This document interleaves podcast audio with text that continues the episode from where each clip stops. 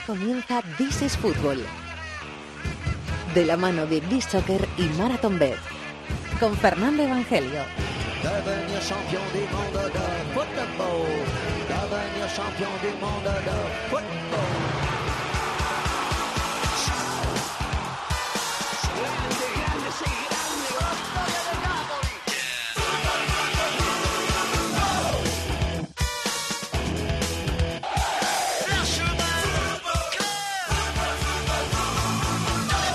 Tal? Bienvenidos al Rincón del Fútbol Internacional en la cadena COPE. This is Fútbol capítulo número 330 Camino de Kiev, donde el próximo sábado, durante todo el día, programación especial en COPE a partir de las 9 menos cuarto de la noche, el Real Madrid va a buscar su tercera Champions eh, consecutiva ante el Liverpool. En la final de Kiev, el Madrid busca hacer otra vez historia en Europa.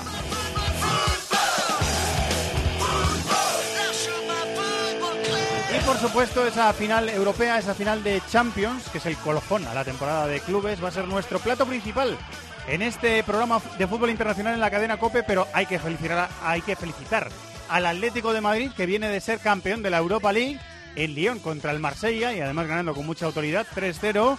Y hay que rematar algunas cosas de, por ejemplo, la Liga Italiana, que ha terminado este fin de semana, y algunas copas que tenemos en Europa. Revisar la lista de Lopetegui de 23 para el Mundial de Rusia y escuchar algún prote- eh, protagonista, apostar, ir a la lista que en este caso es 11 de Bishoker, muchas cosas más. Está por aquí David de la Peña, hola David, muy buenas. Muy buenas, Fer. Está Javi Rodríguez en la dirección técnica y Chatón la producción. Aquí arranca el rincón del fútbol internacional en COPE, que se llama This is Football.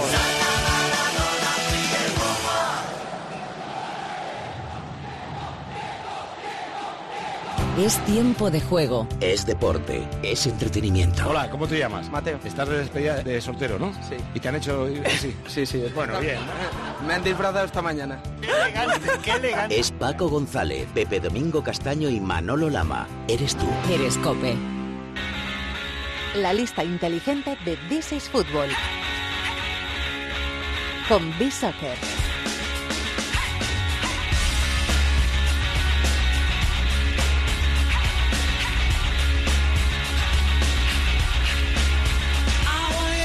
Temporada casi terminada, sonido nuevo. Compañero Quique Salvatierra, Málaga, muy buenas, ¿cómo estás? Muy buenas, Fernando. Pues de maravilla con este nuevo sonido, la Uy, verdad. qué bien, qué bien, te escuchamos eh, por ahí. Vamos a cruzar los dedos a ver si no se nos corta. Yo creo que no. Es un experimento que estamos haciendo aquí a final de temporada con los amigos de eh, B-Soccer que nos traen eh, una nueva lista. Han sido unas cuantas. ¿Las tienes contadas, Quique? Mira, te voy a, te voy a hacer Pues- el atraco a mano armada. Así, Ahí me ha de pillado, sopetón. pero yo creo que más de 20 hemos hecho ya. Hombre, sí, más de 20 listas, chato. Hemos hecho más de 20 listas. Y más de 30. Y más de 40 no, No me atrevo mal, ¿eh? decirlo porque a lo mejor no. Sí, igual eh, entre listas y once, o sea, a lo mejor sí hay más de Sí, 20 claro, listas y claro, algunos claro. más, ¿no? Sí, sí, sí. Eh, Gracias, gracias sí. por el Eh, cabotazo. Entre todo, digo, entre- entre- cogiendo todo, cogiendo todo, yo creo que son más de impresionante, 40. impresionante. Se agradece, se agradece. ¿eh? Eh, pues esta es la última de clubes que vamos a hacer. Mira que hemos hablado de cosas, ¿eh, Kike? Hemos hablado de, de ligas, de champions, hemos hablado de selecciones también, los, las semanas que tocaba selecciones. Hemos tocado todos los Total. palos, ¿eh, De, amigo? de- de jóvenes promesas sudamericanas, recuerdo. Es verdad. ha sido la, la lista en la que menos gente habremos conocido. Sí, señor. Eh, bueno, pues vamos con la última de clubes, la última lista, que en este caso es un 11. Ya que tenemos la final de la Champions, Quique, pues de Champions, ¿no? Pues sí, sí, totalmente. De Champions y a falta de la final, digamos que este sería pues el mejor once de la Liga de Campeones 2017-2018. ¿no? Eh, Sorpresitas, pues creo que no muchas. Eso sí, os voy a adelantar que hay nueve jugadores que van a estar en la final y hay dos, uno se quedó en cuartos y otro en semifinales. Eh, tengo curiosidad por No saber... si alguno se, se quiere tirar al barro antes de tiempo. David, que es Mm, muy de, de No, aventurar. yo te iba a decir que tengo curiosidad por saber cuántos hay del Madrid, que es uno de los finalistas, Sí, y del y Liverpool, del que es otro Liverpool. de los, de los finalistas. Sí. Sí, eh, hay muchos de otros equipos que no han llegado hasta la final. ¿De cuál de los dos finalistas creéis que hay más jugadores? Mm, del Liverpool. sí, yo diría que del Liverpool porque eh, sus resultados en la Liga de Campeones han sido más espectaculares, ¿no? Vamos a decir, o sea, Sí, eh, el Madrid ha perdido en casa contra la Juve, eh, el partido de vuelta contra el Bayern también, la fase de grupos fue irregular. Ese grupo muy primoroso en Madrid. Claro, por eso. Sí, no, no fue- Yo diría que del Liverpool. No fue muy espectacular, ¿no? Vamos a empezar con ese 11 de la Champions hasta llegar a la final en la portería. ¿Quién tenemos? Pues en la portería tenemos al guardameta del Liverpool, a Karius. ¿Te sorprende, David? No, no por lo que comentaba, ¿no? Y al final entiendo que también como con los porteros eh, se entran en juego más valoraciones, más globales, pues pues claro, puede entrar perfectamente. Es verdad que Keylor, por ejemplo, ha tenido eh, paradas decisivas, pero igual no han sido tan regulares, ¿no? Entonces, También ha, ha contrarrestado con algún que otro error. ¿no? claro, Keylor, también ¿no? el gol de Kimmich en el Allianz Arena, por ejemplo, fue fue uno de ellos. Le- Es verdad. aquella de la Juve. Mm, Sí, claro, el, el gol de Matuidi. Te Bueno. diré que segundo se ha quedado Ter Stegen, ¿eh? Ah, mira, eso, está- eso es interesante. Voy a apuntarlo aquí, que segundo ha quedado Ter Stegen. El portero es del Liverpool. ¿La defensa? Pues eh, la defensa es la más la línea más variada. De hecho, solo dos están en la final. En la derecha está Kimmich, en la izquierda Marcelo y los centrales son Lobren y Piqué. Marcelo, Lobren de central derecho, Piqué de central izquierdo. La estoy apuntando. Bueno, pues eh, me sorprende un poco lo de Lobren, eh, porque claro, estamos hablando de la Liga de Campeones, estamos hablando del mejor once, estamos hablando de que ya eh, se llega a la final, pero en cualquier caso, evidentemente, el Liverpool eh, está ahí por méritos propios y Lobren es uno de los que ha jugado de titular con regularidad. Y le ha, le ha ayudado la llegada de Van Dijk. O sea, Sí, Van sí, Dijk le ha hecho lo he mejorar dicho. a. Sí, sí, sí. Am, bueno, pues Pues le ha ahí... ayudado a ocultar errores, quizá, ¿no? Sí, no, que le, ha, que, que- que le ha ayudado a rendir mejor. Eh, hay uno del Bayern, uno del Liverpool, uno del Barça y uno del Madrid. Muy variada. Sí, y lo de Marcelo, pues marcando gol en todas las eliminatorias, pues ¿Cómo no iba- cómo no iba a estar, no? Claro. ¿Centro del campo para quién? Pues el centro del campo muy red, porque está Milner, Vignaldum y Luka Modric. Milner, o sea, es un 4-3-3. Milner, Vignaldum y Modric. Sí, sorprende un poco lo de Vignaldum, pero yo creo que hizo un gran partido contra el Oporto, si no recuerdo mal. Estoy hablando de memoria, igual me equivoco, Sí, pero, pero me suena que hizo un gran partido. Y, El 0-5, ¿no? y, ¿Fue? y 0-5. Mil- sí, 0-5. Y Milner ha dado un porrón de asistencias ¿eh? en esta Liga de Campeones. Yo creo que es de los jugadores que más ha sorprendido Sí. en- en esta Champions, ¿no? Sobre todo por lo que se esperaba de él, que al final, bueno, ya está viendo que está entrando en la recta final de su carrera y ha hecho un año espectacular. A mí me encanta. a mí. Sí, siempre suma, es un jugador muy de equipo. Además, yo creo que también ha ayudado el hecho de que eh, Layana ha estado lesionado, Oxley se ha lesionado en el tramo final, Emre Can también ha estado lesionado, entonces eh, ha necesitado tener un rol eh, pri- principal, vamos a decir, Milner. Eh, ¿Y los tres de arriba? Pues los tres de arriba ha estado muy complicado, la verdad, porque había muchos jugadores peleando por, por colarse. Y en la derecha está Salah, en la izquierda Cristiano Ronaldo y en punta Firmino. Salah, Firmino, Cristiano. Pues Esa la verdad, bueno, habría muchos jugadores para entrar, pero a mí no me sorprende en absoluto. O sea, yo te- Lo de Mané es que Cristiano le... Claro, claro, bueno, es que Cristiano tiene que estar sí o sí. Claro. Con la eliminatoria, bueno, y también Cristiano en fase de grupos hizo muchos goles dentro del mal rendimiento del Madrid. Salah, evidentemente, goleador, claro. imagínate. Y Firmino, que bueno, ha jugado a un nivelazo tremendo, o sea que para mí esperada esta delantera. Es decir, que para los duendecillos de Bisoccer, en el mejor 11 de la Champions hasta llegar a la final, que es el próximo sábado en Kiev, hay seis jugadores del Liverpool, tres del Madrid, uno del Barça y uno del Bayern. Esta es la sentencia de la máquina. Decir que si hubieran llegado más lejos, por la buena dinámica que tenían, Neymar, por la lesión y por la eliminación, Sí. y Harry Kane, que también luego se acabó lesionando, eh, se han quedado cerquita de, de colarse en esa, en esa delantera, además de Mané, claro, que ha sido el cuarto. Muy bien, pues eh, esta sema- será semana de trabajo en Málaga, ¿a que sí, amigo. Lo es, lo es. Ya, ya estamos con la, con la previa de la Champions. Se ven aquí ya como la- las banderitas, estas que se ponen ya en, lo- en las banderolas en, la- en el estadio, que seguro que hay en los alrededores de Kiev. Por aquí también, también tenemos algunas de, ahí también. de previa de final de, de Champions. Y el sábado va a ser un, un día grande aquí. Muy bien, pues eh, buen trabajo, compañero. En Bisoccer, muchas gracias. Igualmente. Desde aquí, un abrazo. bien. Un abrazo.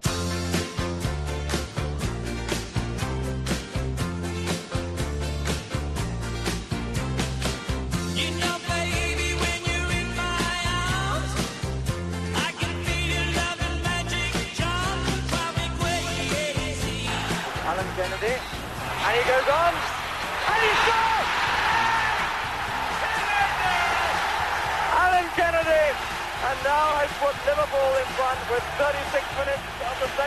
Tanto la música como la narración de la televisión inglesa suenan a, bueno, por lo que es, que es que han pasado, se van a cumplir el día después de la final de Kiev 37 años de la última final, antes de esta por supuesto, europea que disputaron el Liverpool y el Real Madrid. Fue en el Parque de los Príncipes, la ganó el Liverpool, pero la vida, el fútbol, los dos equipos y absolutamente todo, la radio también, eh, han cambiado mucho desde entonces. Hola Poli Rincón, compañero, muy buenas, ¿cómo estás? Hola, buenas tardes a todos. ¿Qué tal? Eh, pues mira, ahora mismo un poco triste Reviviendo, esto. reviviendo, ¿no? Evi- evidentemente, evidentemente. La música es muy bonita, pero la verdad que me ha puesto un poco triste, sí. No- nos contaste durante la retransmisión del Roma-Liverpool, antes de que el Liverpool pasara a la, a la final de la Champions, que hicimos en tiempo de juego, nos contaste que tú viviste esa final en el banquillo, lo viste desde el banquillo.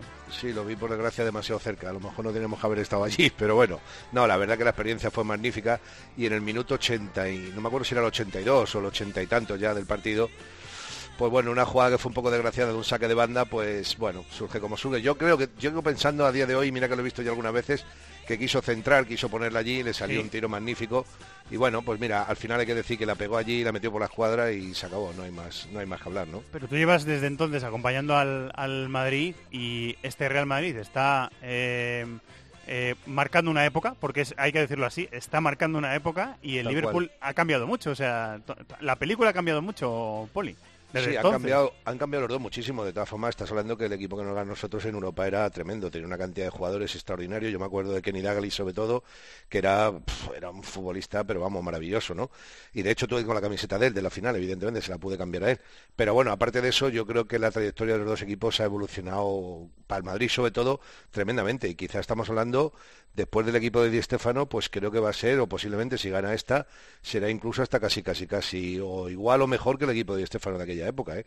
Y con la cantidad de rivales que hay hoy en día, porque, a ver, sin menospreciar nada, evidentemente, yo creo que hoy en día el fútbol ha evolucionado muchísimo en todos los aspectos, como la vida, como todas las cosas. La tecnología ha hecho muchísimo y hoy en día un futbolista de primera división pues está preparado de una manera extraordinaria, con unos niveles de exigencia física extraordinarios y a partir de ahí yo creo que con la cantidad de rivales que hay hoy en día, todos los equipos que se clasifican, que son cuatro por, por, por digamos, por país, pues evidentemente eh, la situación es muy complicada para poder ser campeón de liga, ¿no? Le he Digo, leído- perdón, campeón de Europa. Sí, le he leído a Jurgen Klopp en varias entrevistas en los últimos días. Le están entrevistando mucho al entrenador del, del Liverpool y él dice, eh, bueno, él, él ha jugado una final de Champions con el con el Dortmund contra el Bayern, la ha perdido y él ha jugado una final de Champions con el Liverpool contra el una final de Europa League contra contra el Sevilla con el Liverpool y la ha perdido también. Él decía que eh, bueno, el que no ha llegado a esa experiencia no puede saber lo que es una final de, de Copa Europa. Tú sabes lo que es vivir una final de Copa Europa. El recuerdo es triste, pero porque Sí. se perdió, pero pero puedes contar esa experiencia. y Llegaste hasta ahí. No, O y que además- hay que quedarse con eso también. Fíjate que cuando nosotros jugamos contigo tenía su desventaja y su ventaja, ¿no? Yo creo que en aquella época era complicado también porque no tenías la fase de grupo para poderte clasificar, a lo mejor podías hacer una primera fase regular y luego plantarte en la final, ¿no? Sin embargo, en aquella época pues era vida o muerte, ¿no? Jugabas una eliminatoria con el que te tocara, que era por sorteo puro y duro, y te podía tocar un Valle, te podía tocar el Liverpool, por ejemplo, te podía tocar cualquiera de los grandes, el Oporto, todos estos equipos de aquella época, y te podías ir a la casa en la primera, en la primera eliminatoria que te Sí, sí. tocara, ¿no? Entonces, claro, también era mucho más complicado eso, porque ya te digo, te lo estabas jugando desde el primer momento. Pero bueno, daba así, mira, eh, cuando llegas a una final es porque has sufrido mucho, porque has sufrido mucho primero para clasificarte en la fase del año anterior, cuando has jugado tu liga, y luego desde el principio de la temporada cuando estás jugando, como hemos hablado, ¿no? La liguilla que se juega primero, y luego ya cuando te tocan octavos, cuartos, semifinales y final. De las derrotas se saca mucho. Yo prefiero sacarlo de las victorias, porque bueno, por lo menos es lo que te queda. Del segundo casi nunca se acuerda nadie. Pero la verdad que yo creo que eso a lo mejor fue un punto de inflexión, ¿no? Pues para que ya se llegó en los años que era difícil llegar, en el año 81, con muchos jugadores que éramos de la cantera, pues no quiero recordar, pero por lo menos 8, 9 o 10 estábamos en el primer equipo de la cantera. Y eso te dice mucho de lo que ese equipo del Madrid pudo hacer y con los jugadores que lo hizo, ¿no? Te vamos a escuchar durante estos días previos a la final en la programación de COPE dando mensajes de ánimo a los eh, madridistas y de, y de, y de valor y de sentirse orgullosos de, de un equipo español otra vez en una, en una final. Así que, eh, bueno, con eso Eh, nos quedamos además, también. si me permite, Radita, yo creo que esta Claro que final sí. va a ser para la historia. Yo creo, fíjate, si el Madrid, que yo creo, no lo quiero decir, pero bueno, si el Madrid es capaz, sí, tú sabes Casi se es te esto. escapa, casi Es se casi se me escapa, exactamente. Pero fíjate, serían tres finales en la época actual, tres finales seguidas, y serían cinco de cuatro Copas de Europa. Evidentemente enfrente va a estar Salah, Firmino, Mané, cualquiera, Milner, Henderson, es que son muy buenos, tiene un equipo muy bueno, los dos laterales son buenísimos, Robertson y Arnold, pero te digo una cosa, yo creo que el Madrid no juega las finales, el Madrid las gana. Por Bueno. lo tanto, vamos a esperar, yo quedo una semana, no me quiero tirar a la piscina, pero ya me voy arriba, yo me voy a venir arriba, o sea que me voy a quedar como bien, estaba. bien, bien, Me está voy a bien. como Es el, es el me voy a quedar como estaba. Muchísimas gracias, maestro. ¿eh? Siempre es Un placer. abrazo, como siempre, un abrazo muy fuerte, es un placer estar contigo.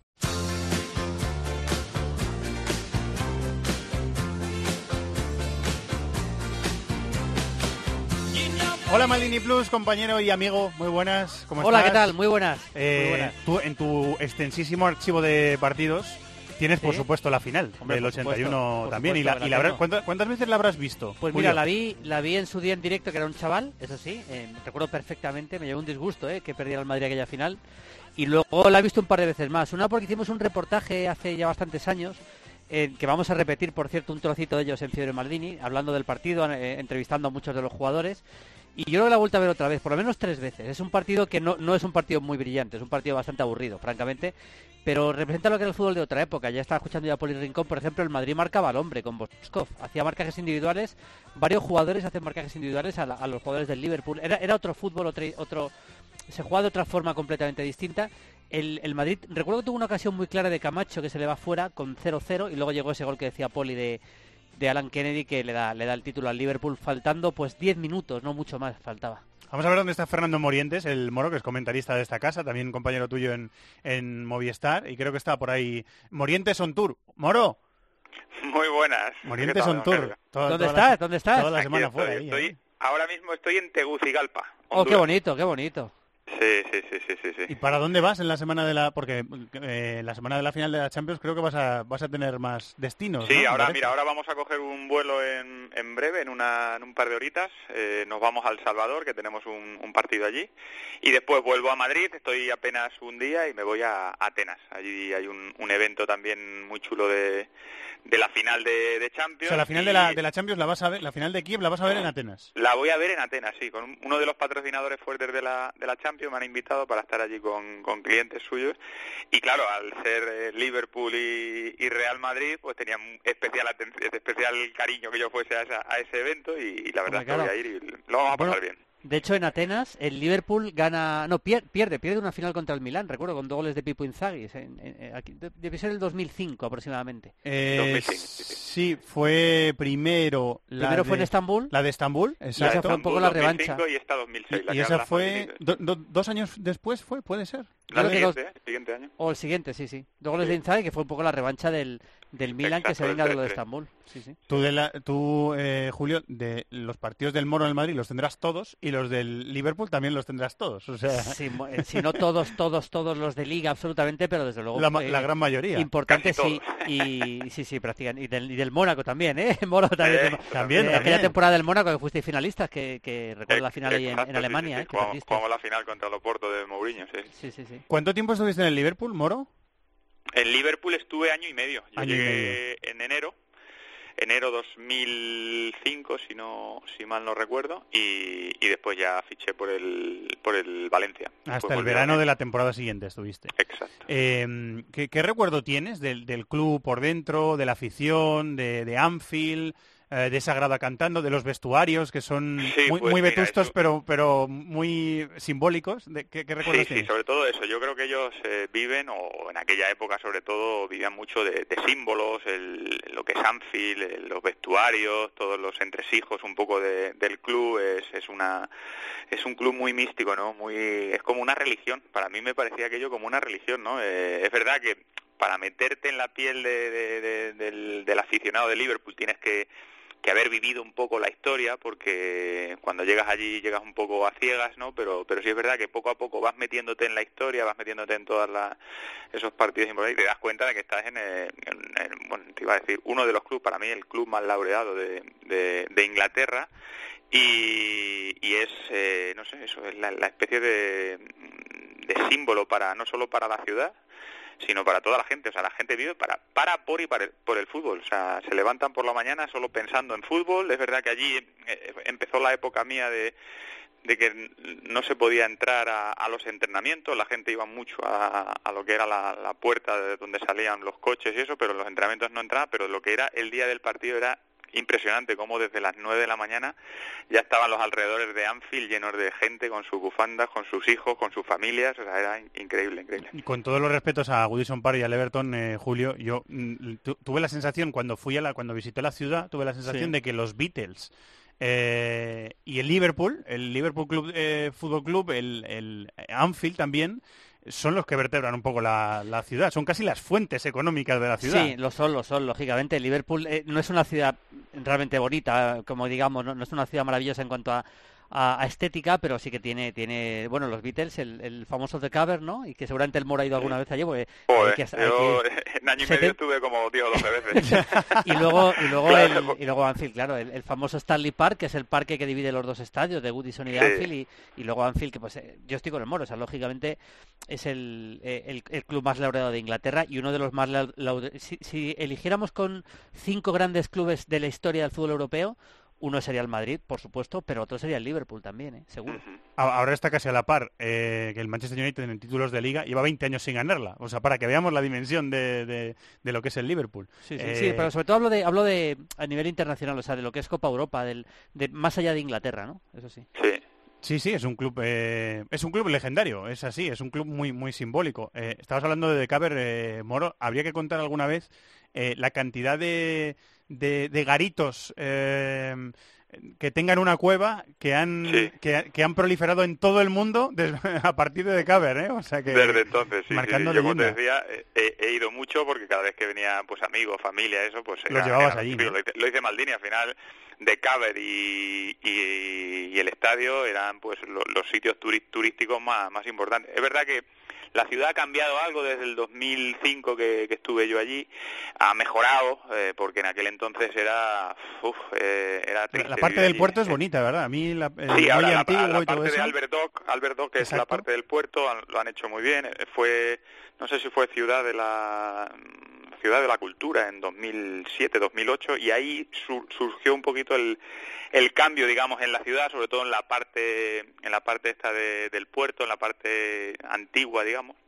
Y la verdad es que ahora ya es una ciudad un poco más acorde a, la, a la historia también del club, ¿no? Pero en, en, el momento que yo fui era muy muy duro, el día a día era, era muy muy muy duro, es una cultura totalmente diferente, incluso futbolística diría yo, a mí me, me gustó y me llenó mucho la experiencia futbolísticamente, pero personalmente eh, se hacía muy dura la vida allí. Eh, Julio, vamos a imaginar la, la, final, ¿cómo os la imagináis? se está especulando mucho con la eh, la alineación del Madrid, parece que Benzema junto a Cristiano, podría entrar Bale, que jugó en, el partido de Liga. ¿Cómo, cómo te imaginas a, pues uno y a otros? Me da la sensación de que, de que va a jugar el 11 de ayer, salvo lógicamente que los Navas en la portería yo creo que va a jugar con Bale arriba y con... Es que jugó muy bien el Madrid el primer tiempo, eh, presionó muy bien sin balón, Bale está bien, además está haciendo goles, cosa que lógicamente Benzema se le está atragantando mucho este año, y me da la sensación de que va a jugar así, ¿eh? va a jugar con Kroos, Casemiro, Isco, bueno, la defensa es la, obvia, Kroos, Casemiro, eh, Casemiro, Modric, Isco por delante y luego Bale, perdón, y Cristiano. Y cómo veo la final, creo que el Madrid es superior diría casi línea por línea. Se podría hablar un poco de la, de la delantera del Liverpool con Salah como está, con Firmino y con Mané. Por ahí quizás la mejor delantera de Europa esta temporada. seguramente ahí se puede equilibrar, sí, es, es, verdad la final, pero tanto en el medio campo como en defensa, como por supuesto en la portería, el Madrid es superior. Eso no quiere decir que el Liverpool no sea peligroso y va a salir a atacar. Yo creo que el Liverpool va, va a jugar un partido a tumba abierta, digamos, eh, de ida y vuelta y, y, a ver qué pasa. Intercambio de golpes y ahí tiene alguna opción. Eh, Moro, ¿tú cómo te imaginas que va a salir el, el Madrid en cuanto a la, alineación y cómo te gustaría eh, que saliera que no siempre son preguntas coincidentes. Bueno, eh, yo creo que eh, dio una pista muy interesante en el partido contra el Villarreal. Yo creo que lo, de, lo del tema Bale, como decía Maldini, a mí me da que, visto lo visto y el momento de forma que atraviesa el galés, yo soy mucho de pensar en, momentos de, los jugadores y el momento que está atravesando yo creo que es excepcional, lo mejor de la temporada, ha dejado atrás todo el calvario este de las lesiones, se le ve físicamente bien, se le ve que que con espacio sigue siendo un jugador eh, determinante y aparte está haciendo goles, que es lo que, lo que se le pide a la, a la gente de arriba. Y creo que va a ser un partido abierto. Lo que decía Maldini, yo estoy totalmente de acuerdo. El, Liverpool necesita un partido de ida y vuelta, de que haya mucho área, de que pasen cosas y, y es verdad que ahí el Madrid también es muy poderoso porque tiene gente muy muy muy con mucho talento arriba, pero como decías al final el Liverpool ese es uno de sus armas principales. Eh, Salah, Firmino y Mané pues están acostumbrados a correr, a que el equipo rival esté en el área propia para robarles el balón y poder salir a la contra y que haya espacio y que ellos lo pueden aprovechar y, y yo imagino un partido así, ¿no? ¿no? No me imagino al Real Madrid tampoco que diga, no, pues es que el Liverpool, si hay un partido de ida y vuelta, son peligrosos ya, pero es que el, el Madrid no, no, no está hecho para defender, el Madrid está hecho también para ir al ataque, para intentar jugar en campo contrario y para además asumir riesgos. O sea, que yo, yo creo que va a ser el partido del riesgo, ¿no? Los dos equipos van, va a haber muchas veces que en esa, en esa línea entre, entre defensa y centro del campo se van a generar muchos espacios y el que mejor esté ahí en esa parte del campo yo creo que se, va a llevar el gato al agua. Después, lo que yo pongo muchas veces en evidencia es eso, el, el hándicap del, del Liverpool es la experiencia en grandes competiciones en finales, ¿no? Eh, yo he jugado afortunadamente y gracias a Dios muchas de ellas y no tiene nada que ver la primera que jugué en Ámsterdam con el con el Real Madrid contra la Juve a la última Que te tiemblan hasta las pestañas, ¿no? En la primera. Claro, es, es otra es otra historia, es como no sé, como que ya lo has vivido, ya sabes lo que pasa, ya sa- sabes, el, cuando viví la, la última final que fue con el Mónaco contra el Oporto en, en Alemania, o sea, la sensación mía es de que era un partido, sí, muy importante, pero, pero bueno, que ya lo había jugado, no estaba nervioso, no estaba especialmente nervioso y sin embargo a mi alrededor veía muchísimo nerviosismo y veía que jugadores muy importantes físicamente les estaba pasando factura, hubo lesiones, nos- a nosotros se nos lesionó el mejor del defensa que teníamos, Esquilachi, en la misma final en el minuto 5 Juli, que era uno de los pilares nuestros, también se lesionó, o sea que ese hándicap para el equipo que normal que no ha jugado finales y que no ha estado en esa situación es un punto muy muy a favor del Real Madrid. Eh, si no Clays, eh, Julio, que recuperen en Rechan será importante para ellos. El resto del once está más o menos Sí, bastante claro, ¿no? Está claro, sí. Eh, bueno, si, si no juega Que no va a jugar Oslade, evidentemente, puede, la, la entrada de Vignaldum también es bastante razonable, porque a mí me Sí, ha pues, gustado es otra cómo opción, ha jugado, ¿eh? es otra opción, Hombre, sí. yo, Carius, por supuesto, en la portería. Fíjate que estamos hablando de, de los nombres del Liverpool y te das cuenta de la diferencia de nivel de, la, de una plantilla y de otra, ¿eh? Y de Karius en la portería. sí, sí, es verdad. Luego jugará Arnold seguramente lateral derecho, con, con Robertson por la izquierda. Es verdad que Klein eh, se ha recuperado, pero yo creo que Arnold ha hecho una gran, una gran temporada y va a jugar. Y luego Lobren y Van Dijk, ahí parece claro también. Luego Henderson, Milner, yo creo que Vignaldum. Y luego arriba, pues Salah, Firmino y Mané. La verdad es que es un once casi se puede re- recitar de memoria, ¿no? Y han hecho una gran Champions. Es verdad que contra la Roma eh, el primer tiempo de la ida fue espectacular. Luego la Roma les acaba haciendo cuatro goles en dos partidos. y- no, perdón, seis goles en dos partidos. Y la sensación de que de que el Liverpool se resquebraja, pero el resto de la Champions arrasaron al Oporto 5-0 en Oporto, eh, ganaron al City, o sea, yo creo que la Champions ha sido excelente del Liverpool. Hubo un partido en Sevilla muy llamativo porque se puso 0-3 el Liverpool y después Sí. el Sevilla empató a 3. Exacto, sí, sí. Desde entonces el equipo ha, ha- ha mejorado un poquito en defensa, lo comentamos en la retransmisión de la Roma, parece ser, pero claro, la Roma le metió unos cuantos también. ¿no? Sí, ha mejorado. ¿eh? La llegada de Van Dijk ha mejorado el equipo. Entonces jugaban Lobren y Clavan, también entraba Matip y ahora yo creo que con Lobren y Van Dijk el equipo ha mejorado. Es verdad que la Roma le hace esos goles, pero también es verdad que, el, que se los hace de la forma... Se los hace porque la eliminatoria estaba prácticamente resuelta ya. en Tanto en la ida, que el equipo se confía con 5-0, como en la vuelta, que lo vio ya prácticamente hecho. Durante todo el sábado lo vamos a estar, durante toda la semana vamos a estar calentando motores en la programación deportiva de Cope y todo el sábado contándolo durante todo el día con los enviados especiales a, Kiev en tiempo de juego. Moro, buen viaje y que disfrutes de la final en Grecia, en Atenas.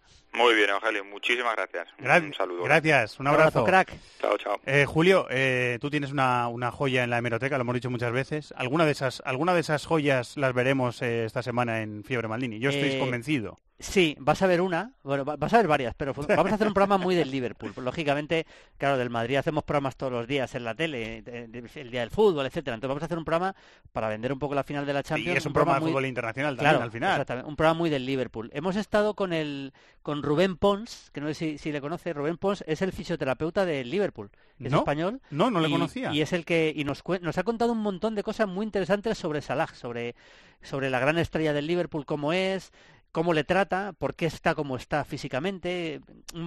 Bastante secreto nos desvela de, de Salah, porque es el que le trata, lógicamente, en el día a día. Qué bueno. De hecho, de hecho, se lleva a Rubén Pons Salah como fisioterapeuta personal para la selección egipcia al Mundial. Anda. Lo digo porque, eh, ojo, que ese teléfono para los Eh, programas sí, del sí, Mundial sí, sí, va a valer, ¿eh? Sí, sí, Ya. me acabas de dar una pista. Dicho sea de paso, pista. dicho sea de paso.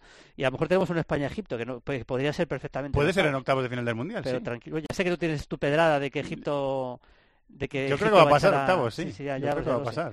Bueno, bueno, eso es otro, ya, ya hablaremos del Mundial, pero vamos, eh, tenemos eso, tenemos eh, el vídeo que hicimos en su día, vamos a repetir gran parte de la final del 81, en la que habla pues desde Phil Thompson hasta Del Bosque, Santillana, hablan muchos de los jugadores que estuvieron en aquella final, nos hablan un poco los secretos de aquella final. Y vamos a ver uno de los grandes par- vamos a elegir los mejores jugadores de la historia del Liverpool, el once histórico del Liverpool, pues en el que está Gerard, pues Dalglish, está lógicamente eh, Kevin Keegan, está Phil Thompson, bueno, más o menos los Clemens, los habituales de, la historia del Liverpool. Vamos a ver a todos ellos y uno de los grandes partidos de la historia del Liverpool en Copa Europa que no es una final, que es la final, el, la- el partido de cuartos contra el San Etienne del 77, donde el Liverpool eh, realmente es, es, eh, digamos, el primer gran partido de la Copa Europa del Liverpool, porque el San Etienne había ganado la final del 70, eh, había perdido la final del 76 y esa es la primera Copa Europa que gana el Liverpool y elimina al San Etienne en cuartos en un partido que tiene que remontar en Anfield, un partido absolutamente memorable, un gran partido. Disfrutaremos eh, mucho, como siempre hacemos del programa. Maestro, muchísimas gracias. Muy bien, ¿eh? un fuerte abrazo. Hablamos mucho esta semana. Un abrazo. Vale, hasta luego.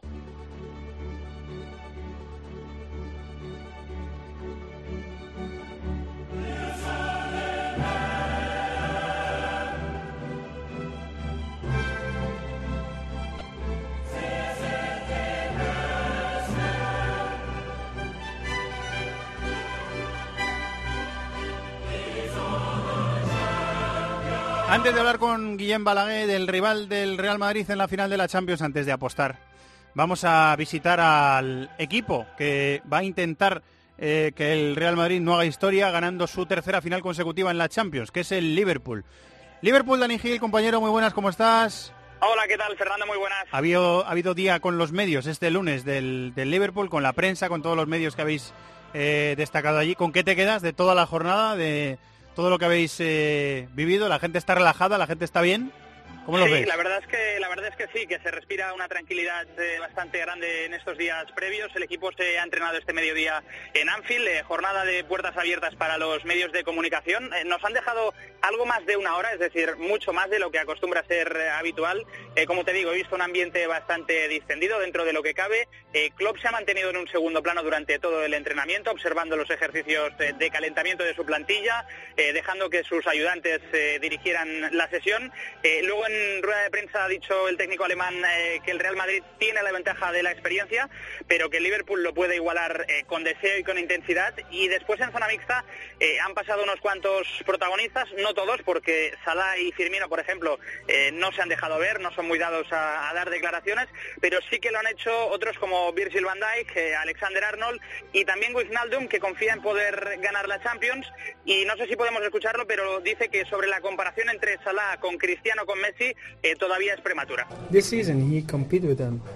Uh, we have to see how he's gonna do it next season and the season after and the season after But to if- compare them really with each other. You know, it's Messi and Ronaldo. You can compete with each other because they're doing it for years. But um, some players who score a lot of goals, uh, you can compete them only with them in the season, but not over their whole career because they have to show it through the years that they can do it over and over again. And I think then it's fair to compete them with each other. But I think everyone is unique uh, the way they are. So Messi is it, Ronaldo is it, um, Salah is it. Hablando Vinaldum, el holandés de Liverpool, de su compañero de Salah, ¿no? Sí, decía bueno que ha competido con ellos esta temporada, pero que tenemos que verle ese rendimiento sostenido en el tiempo, que al final. Cristiano y Messi compiten entre ellos porque lo hacen desde muchos años, eh, pero bueno, que eh, Salah tiene que repetirlo en los próximos años para que podamos eh, compararlo con estos dos bichos. Quizá la única duda en el 11 es eh, ese puesto de interior. Emre Can está recuperado, Danilla. Sí, la verdad es que sí, ha dicho Klopp en rueda de prensa que tanto Emre Can como Milner eh, han entrenado con total normalidad, que están al 100% y que eso le ha sorprendido sobre todo estos últimos eh, días en Marbella. Como dijimos ya la semana pasada, como futbolistas descartados están Joe Gómez, Matic y eh, Matic, perdón, y Oxlade eh, Chamberlain. Y en cuanto a novedades eh, deportivas y sobre el viaje del Liverpool, se van para Kiev el jueves, el viernes van a entrenar en el escenario del partido y bueno, como te digo, aquí en la ciudad eh, son optimistas, eh, saben que no son favoritos y eso les relaja un poco, pero confían en otra gran noche europea de su equipo para levantar la que sería la sexta Champions de su historia. ¿Por quién apuestas en ese puesto que baila? ¿Henderson y Milner fijos y entre Chan y Wijnaldum está el otro puesto? ¿Por quién apuestas? Sí, no, yo creo que jugará Wijnaldum. el holandés, con el que has tenido oportunidad de hablar este lunes en el Media Day de Liverpool. Eh, muy bien, buen trabajo, compañero, muchas gracias. Muchas gracias, un abrazo, Fernando.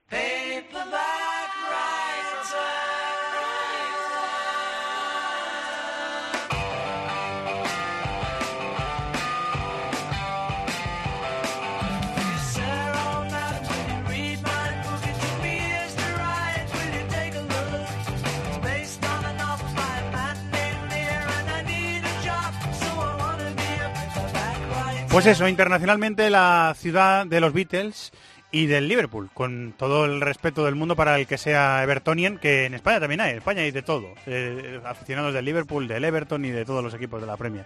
Hola Guillem Balaguer, Inglaterra, maestro, ¿cómo estás? ¿Todo bien? ¿Qué hay, Fernando? Todo bien, todo bien. Estaba repasando yo eh, las veces que hemos hablado esta temporada, que hemos tenido el, el privilegio de, de, tenerte aquí hablando de fútbol inglés, esta temporada en This is Football. Eh, hemos hablado unas cuantas veces del, del, del Liverpool y hemos eh, llegado a la conclusión alguna vez, eh, Guillem, eh, que ha sido una, esto es una historia de amor. Eh, encontró a un equipo que le venía como anillo al dedo y el club encontró a un entrenador que le venía como, como anillo al dedo. Ha sido un, un flechazo casi a primera vista, ¿no? Sí, ha sido perfecto, eh, quizá más perfecto de lo que se sospechaba al principio, pero ciertamente es un club que un club de entrenador, ¿no? Entonces, si vas a ir de entrenador al Liverpool, mejor que tengas personalidad, mejor que sepas la importancia del COP y de, y de los aficionados, que conozcas la historia, pero sobre todo que produzcas un fútbol que, del, que enamore. Y efectivamente, eh, Klopp lo ha conseguido, pero después de un par de años, o sea, no ha sido una cosa fácil. Pero sí, ciertamente ahora están absolutamente enamorados de él. Estuve, estuve en la semifinal en Anfield y, eh, y bueno, me vi con, con Klopp hace unos días y le, y le dije que, que por si tenía duda, que seguro no la tenía, eh, la, la, afición, eh, la hinchada, la grada, vamos, eh, estamos encantados de ser la orquesta que él, nos, que él dirige, porque hay una comunión y hay un enamoramiento mutuo en realidad que, que, es difícil de crear, por cierto, que lo tiene Simeone con el con el Barça, perdón, con el Atlético Madrid, va mucho más allá de, de, de, respeto a la afición, va mucho más allá. Eh, y eso lo ha conseguido Klopp. Eh, que luego su mujer era el, le dijo desde el principio, si viene el Liverpool, y esto cuando recibió la oferta Manchester United, es el club al que debes ir. O sea, intenta rechazar todas las otras, espera al Liverpool. Y efectivamente, eh, pues como dices, se, se, ha creado una unión ahí tremenda. Por cierto, que no es casual, en cierto modo, eh, You Never Walk Alone se oye en el estadio El Mainz, en el de Borussia Dortmund. Ah, es verdad. Y es también el, antana, el, el, el, el himno del, del Liverpool. Eh, es verdad. Durante toda su carrera, Klopp lo ha ido escuchando por los estadios que ha entrenado. Es verdad, es verdad, sí. Está, sí. está, está muy bien tirado. Eh, iba a decir, eh, Guillem, que eh, lo de Marbella ha sido un poco un relax, ¿no? A lo mejor destensar que los jugadores necesitaban después de una temporada muy larga. Ha sido más eso que otra cosa, ¿no?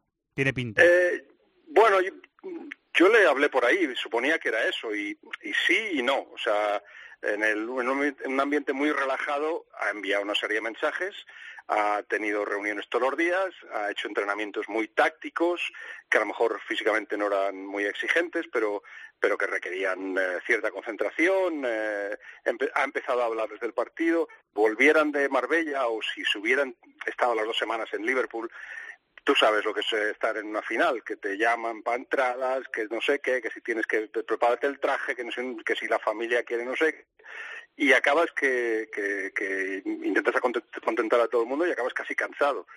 Bueno, pues es manera de, bloquearles de todo eso durante un tiempo para que recibieran los mensajes claves de los próximos días y ahora, los, eh, lógicamente, de, de, de, para la final de Kiev, pues habrá entrenamientos un poco más fuertes y se reforzará las ideas que se han dejado caer en Marbella. Creo que era The Guardian el que eh, ponía una nota que dicen los argentinos con él, eh, reflexiones de, de Klopp este, este fin de semana, y habló, que no sé si se lo, imagino que la charla habrá sido en otro momento, y él hablaba de, de la final, eh, de las enseñanzas que le dio al equipo eh, que estoy, estoy leyendo la, el, el once titular del Liverpool en aquella final que perdió de la Europa League contra el Sevilla hace dos temporadas eh, y la mitad del equipo está, aunque en el 11 es muy cambiado. Miñolet era el portero, Klein, Touré, Lobren y Moreno era la defensa, Milner, Chani y Layana en el centro del campo y Coutinho, Firmino y Sturridge.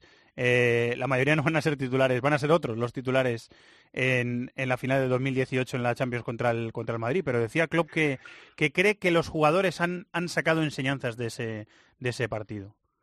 Bueno, cuando se pierde se aprende, se aprende muchísimo y aparte Klopp tiene esa manera de pensar en la vida y en el fútbol. Eh, si ha pasado algo y ha pasado algo mal, ¿qué podemos hacer para que no vuelva a ocurrir? Y, efectivamente en esa, en esa final no se supo manejar los tiempos del partido y eso es, yo creo que es el gran pecado y lo que más le cuesta de, conseguir con sus equipos, que, que, sepan que, bueno, cuando se han marcado dos goles a lo mejor lo suyo será pues eh, controlar o, o, cambiar un poco, un poco el juego. Eso le, le cuesta, no, no le sale fácil. Y, eh, y, de eso se aprendió, por supuesto, pero también de la necesidad de tener jugadores de más calidad. Eh, porque efectivamente había que mejorar la portería. Yo no creo que hayan mejorado mucho, pero bueno, eh, al menos Carios ha ganado en, en bueno, confianza. Tienen un portero ya titular definido, que eso ya es un avance, ¿no? Con la primera vuelta de la temporada, a lo mejor. Sigue siendo para mí el jugador más, más débil de, de, del once titular, uh -huh. pero sí, efectivamente, al menos está ganando en confianza y creciendo un poco. Le faltaba un central, bueno, ya lo tienen. Eh, tenían que ver arriba a ver cómo, cómo se definía todo aquello. Eh, Coutinho, la marcha de Coutinho esta temporada es una cosa que con la reacción de, de Klopp a su marcha ya te dice que no lo veían como un drama, no porque no fuera gran jugador, sino porque había suficiente en la plantilla para, para que se mantuviera el, el, nivel y la exigencia, la competitividad. Se contaba con la lana, eh, también hubiera sido mucho más fácil y yo creo que hubiera permitido rotar mucho más, especialmente al final de temporada. La lana no ha estado, pobre, eh, que ahora se pierde esta mundial también. Y, pero bueno, eh, sí, se ha aprendido de, de, todo eso, se sigue aprendiendo porque es un equipo que, que piensa que no está para ganar la liga todavía, o sea que todavía tiene un margen, de, mejora importante y, el nivel de exigencia del club no va, no va a bajar. ¿eh? Están, está bien esto de la Champions, por supuesto, y fue una promesa que hizo Klopp en las reuniones que tuvieron en Estados Unidos eh, cuando, cuando fichó por el Liverpool. Le dijo, quiero que el Liverpool vuelva a estar en lo más alto en Europa. Es importante porque sirve para, eh, para ganar tiempo, por supuesto, pero para atraer jugadores también y porque la historia del Liverpool está muy estrechamente relacionada con la historia del, fútbol europeo y de la Copa de Europa. Así que fue identificado desde el principio y, bueno, objetivo cumplido, dos finales en, tres años.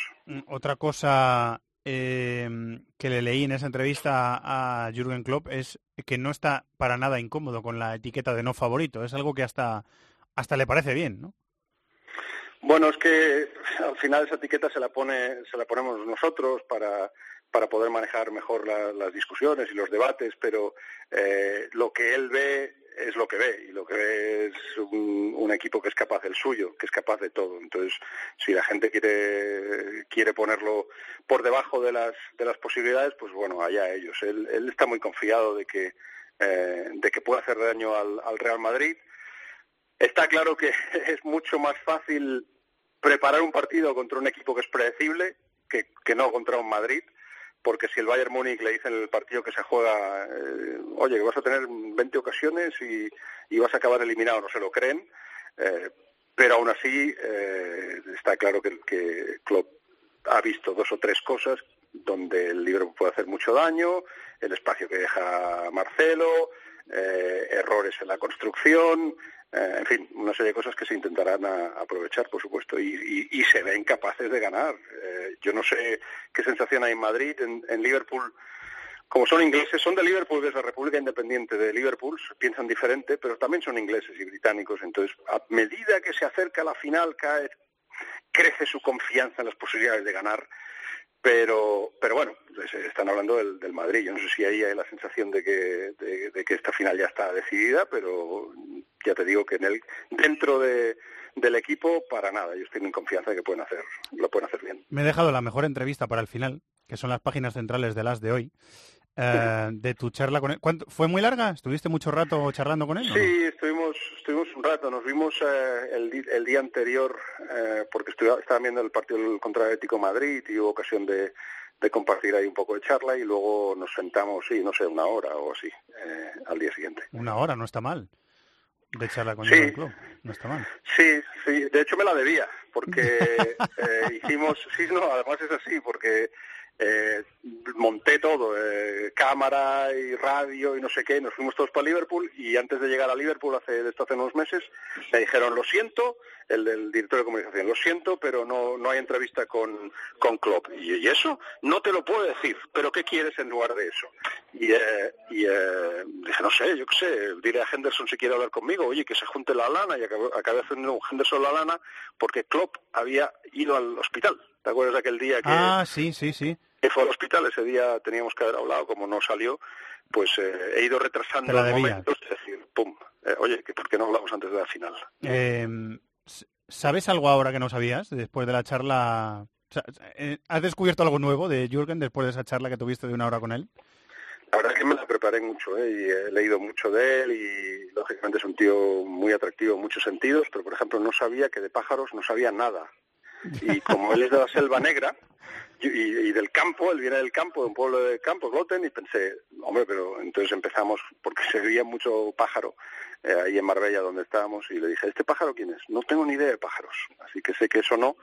Luego fue, ha sido interesante, yo creo, explorar su relación con, con su padre, porque porque le, le apretó, le apretó y le apretó para para ser eh, para maximizar su potencial como atleta y a veces eso no se lleva del todo bien porque dicen los psicólogos deportivos que cuando un padre es un agente o un entrenador deja de ser padre al mismo tiempo y el, hijo se siente huérfano y eso crea un vacío, en fin, una serie de cosas que por un momento empieza a explorar, pero luego se echa a un lado y, discutimos otras cosas. Pero en fin, eh, estuvo bien verle mm, eh, hablar de dónde viene y, y- bueno, y, qué, y de quién aprendió.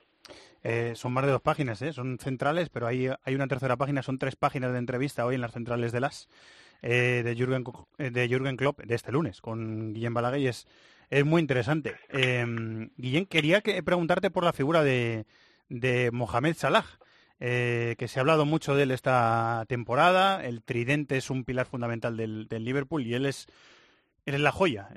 ¿Cómo lo has visto este año? ¿Cómo es Salah cuando las cámaras no le enfocan? Un tío muy, muy, muy humilde, muy humilde, eh, conocedor de sus limitaciones, pero además muy, al mismo tiempo, ambicioso y confiado de... de- Él tenía un- un- un- una deuda pendiente con, con Inglaterra. Se fue eh, y, y- y acabó como con el con el eh, le llamaban el flop no el, el, el- el que la, el que no supo triunfar en, en Inglaterra. Y se le echaba la culpa a él de eso. Eh, bueno pues se le quedó en la cabeza que tenía que volver a Inglaterra sí o sí y demostrarle a todo el mundo que estaban equivocados. Ha sido su, su gran motivación. Eh, él, él mm, ha ido creciendo, pero, pero creciendo a, pasos eh, sorprendentes, yo creo, porque mm, Klopp lo dice, no, no, no, igual no se imaginaba que, que pudiera llegar a bueno. El fichaje de Salah es, eh, es un fichaje colectivo, o sea, el, Liverpool no ficha, no es un, Klopp no es un manager que que decide el jugador y ya está, sino que hay un grupo de gente que investiga sobre los jugadores. Klopp define el tipo de jugador que quiere y lo siguiente pues le ponen nombres. Y cuando le pusieron sobre la mesa Salah se sorprendió porque no, no pensaba que quizá ese fuera el jugador que, que era necesario para Liverpool en ese momento, pero bueno, confiaba en, eh, en los informes que le llegaban y tiraron adelante. Eh, un inciso, el Manchester City intentó ficharle. Eh, yo creo que cuando estaba en el Chelsea, luego se fue ¿no? a Italia y, eh, y en ese momento pensaron, ¿sabes qué? No, no porque no tiene nivel. Eh, y les sorprendió cuando fichó por el Liverpool, pensaron, no, pues si, pues si no llega. Y fíjate. O sea que a veces, eh, y eso es una de las, cosas, yo creo, maravillosas de Klopp, que en lugar de querer controlarlo todo, insiste en que el fútbol es un misterio también, que a veces no se sabe bien bien por qué salen las cosas o por qué de repente un jugador eh, sorprende o, esta temporada eh, Alexander Arnold, por ejemplo, un jugador que, que no, no, se esperaba este crecimiento, pues todo eso es lo que le, le ayuda a disfrutar del, fútbol y con Salah pues ha sido justamente eso, pero dice que es verdad que insiste que era un jugador muy bueno, que les ha sorprendido a todos, pero lo que mejor tiene, y eso es absolutamente crucial cuando juegas con otros dos delanteros de la calidad de Firmino y Mane, es que es muy humilde, es muy humilde y acepta su rol y está ahí para ayudar y un montón de cosas que, que a lo mejor no se ven, pero si lo piensas un poco, eh, pues sí, pertenecen a esa, personalidad. Eh, voy a terminar eh, dándote las gracias por el regalo que me ha llegado, que lo voy a devorar esta semana, Un Mundo Nuevo, el libro, de, el libro que escribiste, que tanto, te, tanto tiempo te llevó escribirlo con, con Pochettino, con Mauricio Pochettino, el entrenador del Tottenham. tengo muchas ganas de leerlo, ¿eh? o sea que gracias por mandarlo. Ya me dirás, ya me dirás qué te parece. Sí, señor, seguro que está fenomenal. Tiene una pinta extraordinaria, estoy empezando a abrirlo, tiene una pinta extraordinaria, con fotos, eh, con historias separadas por capítulos. Eh, tiene muy buena pinta, lo voy a, eh, lo voy a devorar y nada, te lo, te lo vuelvo a agradecer. que disfrutes de la final. ¿Dónde la vas a ver, Guillem? ¿Vas al estadio? Pues ¿Vas a cubrirla? En el estadio, sí, sí. En el estadio llegó el jueves, lo que no puedo volver hasta el martes porque los vuelos están tan caros que he decidido pasar unos días más en Kiev, que, bueno, en Kiev no, donde nos ponen el AS es a 12 kilómetros de, de, Kiev, pero bueno, así hay un poco de campiña y podemos pasear o hacer algo. Muy bien. Eh, pues buen trabajo. Muchas gracias, maestro, ¿eh? Una vez más. Venga. Gracias, un abrazo. David, después de todo lo hablado, han pasado por aquí Maldini, Poli, Fernando Morientes, Dani Gil, Guillem Balaguer, después de escuchar a todo el mundo, quiero saber un poco la táctica, lo que crees que se va a cocer en el, en el partido. ¿Cómo te imaginas saliendo al Liverpool de Klopp, que es un equipo siempre eh, muy tormentoso, muy, muy dado a, a, las revoluciones altas? Y, cómo crees que va a jugar el, el Madrid, las piezas que puede usar Zidane? ¿Cómo lo ves? Bueno, pues eh, tiene muchísimo contenido la final y hay muchísimas dudas. Eh, yo espero que Klopp eh, haga lo mismo que ha venido haciendo durante toda la temporada y como ha construido al Liverpool, que al final es presionar mucho, intentar robar muy arriba para que sea más fácil conectar con premura con Salah y Mané. Eh, ¿Qué ocurre? Yo aquí tengo una duda, porque si hay un equipo capaz de saltar la presión del Liverpool es el Madrid porque el Madrid tiene Sergio Ramos, tiene Marcelo, tiene Tony Cross, si juega Benzema, en el lado izquierdo tiene a esos, en el lado derecho tiene a Modric para conducir, eh, igual pueden jugar bien Isco o bien Bale, que son cada uno en su estilo dos formas de saltar la presión del Liverpool, y claro, si se queda con la defensa muy adelantada el Liverpool y el Madrid salta esa presión, que se supone que lo va a hacer durante muchos yo Creo que lo, yo creo que lo tiene de sobra capacidad para hacerlo. se va a encontrar con un problema y es que eh, tanto Van Dijk como Lobren son, o sobre todo el holandés, que es el jugador eh, que, como eh, comentábamos antes al principio del programa, ha cambiado un poco la dinámica defensiva del Liverpool. De la defensa, ¿no? Yo le veo más, aunque sea un jugador bastante versátil, es una defensa de área, es un jugador grandote, es un jugador que va muy bien por arriba, que tiene chispa para bloquear disparos, pero no es un jugador con gran zancada para defender espacios abiertos. Entonces, en el momento en el que Madrid salte la presión del Liverpool, eh, puede pasar problemas el Liverpool. Entonces, tengo la duda, aunque espero que el club vaya con todo a presionar muy arriba, tengo la duda de si no va a ser un poquito más reservado eh, precisamente por esta circunstancia, porque creo que el Real Madrid es uno de los pocos equipos que puede salvar de verdad la presión del, Liverpool y me parece además una de las claves del, partido. También ver cómo enfoca el Real Madrid su defensa organizada me parece muy importante, porque claro, eh, al Madrid lo que le interesa, eso lo tengo muy claro, es perder el balón muy arriba y finalizar jugadas, porque es la forma en que el Liverpool menos veces va a encontrar a Salah. O sea, si, si eh, el Madrid termina jugadas o junta todo el equipo en campo rival y la roba muy arriba, al Liverpool le va a ser muy difícil encontrar a Firmino, que es el jugador que va a activar el pase después sobre Salah. Si consigue hacer eso el Madrid, eh, va a aparecer menos veces. Claro, eh, esto no siempre le ha salido esta temporada al Madrid. Eh, el Madrid ha jugado unas veces con Isco, otras veces con Bale, otras veces con Benzema y no tiene, no, ha jugado con regularidad. No hemos visto esa versión de Cardiff, que para mí es uno de los climas del Madrid y no la hemos visto con regularidad. Entonces, claro, si el Madrid no consigue eso, tengo la duda de cómo va a afrontar Zidane la defensa, porque yo creo que a este Liverpool se le defiende mejor si haces una defensa un poco más pasiva. O sea, si, si tú le metes el pie y presionas muy arriba al Liverpool, eh, Salah y Mané pueden correr más veces. Pero si les cedes un poco de iniciativa a los centrocampistas, que no tienen mucha calidad, y defiendes de una forma pasiva, sin meter el pie, reculando un poco, yo creo que les restas espacios a, a Sadio Mané y Salah y les exiges creatividad, que es lo que les falta. Entonces, esa me parece otra clave súper interesante. Eh, Creo que la forma en la que plantee Klopp eh, la presión y la forma en la que la plantee Zidane va a definir mucho por dónde va a ir el partido y además me parece de lo más interesante de cara a ver cómo va saliendo la final. He visto que eh, dabas eh, la delantera a Bale a jugar sobre Benzema en el once inicial del Madrid. No, di- no, lo que, lo que se Pues, está, lo que se está sí, especulando. Ah, vale, yo creo que Benzema va a jugar. O sea, me sorprendería Ah, vale, vale, mucho que Benzema no juegue por, un, por un motivo. O sea, creo que Bale eh, se la está jugando, creo que Isco es otro, o sea, que llega muy bien Bale al tramo final, creo que Isco es otro jugador eh, que evidentemente le da mucho al Madrid contra el Liverpool porque es un jugador que te da control, te da, te da conservación de balón, que es lo que necesitas contra el Liverpool. Pero yo creo que Benzema tiene una cosa para jugar contra el Liverpool que es fundamental, que es jugar de espaldas. O sea, Klopp eh, por la forma que tiene de presionar, exige a, a que los rivales jueguen de espaldas, porque no les deja girarse. O sea, eh, eh, es muy agresivo el equipo y entonces eso no te permite estar jugado de cara a, a la portería rival. ¿Qué ocurre? Que eso quien mejor lo hace del Madrid Ese juego de cara de es, es- es Benzema. Benzema. O sea, si, si todo el Liverpool presiona, a Benzema le sale de forma natural tener a un rival o dos en la espalda apretándoles, conservar el balón y dar el balón a una de las bandas, dejarla de cara a cross, y eso solo lo hace Benzema. O sea, si el Madrid juega como contra el Villarreal, con Bale, Isco y Cristiano Ronaldo, pierde esa figura. Entonces a mí me parece que para el Liverpool va a ser más fácil presionar. Entonces yo imagino que Zidane, basándome en eso, va, uno de los que va a contar seguro con él es con Benzema. Claro, luego las variantes son muchas y igual Zidane piensa otra cosa, pero yo creo que va a jugar Benzema por este motivo. Bueno, amplia previa de la final de la Champions del próximo sábado durante todo el día en tiempo de juego y ahora es hora de apostar. De la mano de los amigos de Marathon Bet a la final de la Champions, Real Madrid-Liverpool. Querido Chato, ¿qué vas a apostar tú? Te cuento, En este caso, hay, eh, hay que decir que hay eh, cientos de apuestas para este partido, Sí, muchísimas. muchísimas, Pues sí. Yo voy a apostar a que marca un suplente. marca un suplente. Algo original que seguro que nadie eh, Ah, se le había ocurrido. nadie se le había ¿Y a, ocurrido. cu- y a cuánto se paga?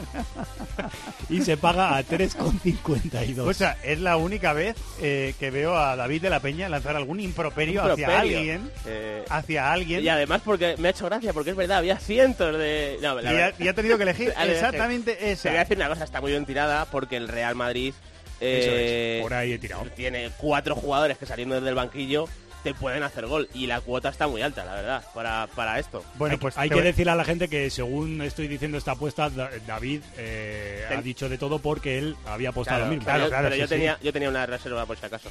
Eh, pues te voy a dar tiempo. Real Madrid ganador con total de más de 3,5 goles. Eh, 4,55 a 1. Esa es mi apuesta. Que viene un poquito Muy bien. rebuscada, pero es que yo creo que va a ser una final de goles. Yo creo que también. tanto- De hecho, me la voy a jugar a por un marcador concreto. A ver, Sí. Yo digo que va a ganar el Real Madrid la final 3 a 1. 3-1 3 para el Madrid. Que se paga a 15. Uy, Sí. se habían pagado, ¿eh? Porque yo también creo que va a ser una final de goles. Creo que va a ser una final que va a haber ida y vuelta. Eh, me da la sensación de que, aunque parezca que el Liverpool es más dominante en el ida y vuelta, yo creo que no. ¿Por qué? Porque eh, el Real Madrid con Bale y con Asensio, si juegan estos dos, en una ida y vuelta tiene casi tanta velocidad como el Liverpool, no tanta, porque el Liverpool es más rápido, pero muchísimo más control. Pues Bale y Asensio en esas situaciones se manejan con más calidad. Entonces, si el partido se rompe tanto como tú y yo pensamos, creo que el Madrid va a marcar la diferencia. Muy bien, pues nos invitará a una caña, David de la Peña, si es que gana su premio, que es un pastón, Sí, ¿eh? sí, una sí, pasta. Si Sí, gana dale. a dos, te estoy diciendo. Porque vamos, con esa Si gana apuesta- dos cañas, correcto. A dos. A dos cañas. A dos cañas por barba. Pero no más, ¿eh? Que si no, Está va de. Correcto, el reto lanzado aquí con Marathon Bet, nuestra apuesta extraordinaria de la Champions. Ya sabéis que las cuotas están siempre sujetas a cambios. Nosotros grabamos el programa el lunes, durante toda la semana se puede apostar. Para mayores de 18 años, juega con responsabilidad y consulta condiciones en marathonbet.es. Los de las cuotas. ¡Los de las cuotas! ¡Los de las cuotas! Marathon Bet, la casa de apuestas con cuotas de altura. Regístrate ya en marathonbet.es. Deposita 60 euros, introduce el código BONOCOPE y juega con 90. Deposita 60 y juega con 90. ¡Los de las cuotas! ¡Los de las cuotas! Marathon Bet, apuesta que no te lo esperabas. Mayores de 18 años, juega con responsabilidad. Consulte condiciones en marathonbet.es. Pasión por el fútbol internacional. This is Fútbol en COPE. Si gana el Madrid la Champions, otra vez, se las verá en el estadio de Tallinn, en Estonia, el 15 de agosto, con el Atlético de Madrid, que viene de ganar la Europa League en la final en Lyon por 3-0 ante el Marsella. Le tuvimos la semana pasada aquí sentado en este estudio. Y hoy está en Lugo. Hola, Petón. ¿Qué tal? Estás en, estás en Lugo para una cosa muy importante. Mucho más importante que una final de la Champions. Pero, ¿Dónde va a pero parar? vamos, ¿dónde va a parar? Hombre, para el ¿Dónde va Huesca, para el? Huesca sí, es mucho más importante que una final de la Pero, Champions. a ver. ¿Estás nervioso? No, no especialmente, y eso que quedan tres horas para el partido. Pero no, no estoy especialmente nervioso. Creo que Chatón no se lo cree, ¿eh? Ha hecho un gesto como que él no, no, se, no, no, se no, cree no, que- no, no lo estoy, no lo estoy, yo lo aseguro, y, y no lo estoy. Eh, os lo explico. Eh, Yo he vivido con muchísima inquietud todo lo que le pasaba al Huesca hace un mes y medio aproximadamente. Pero vamos, de lunes a domingo. Estaba eh, como un flan. Y era porque el Huesca tenía muchos lesionados. Y eso me provocaba una gran incertidumbre. No sabía qué podía suceder el domingo. No había ningún control de- del resultado porque no podía presentar su equipo.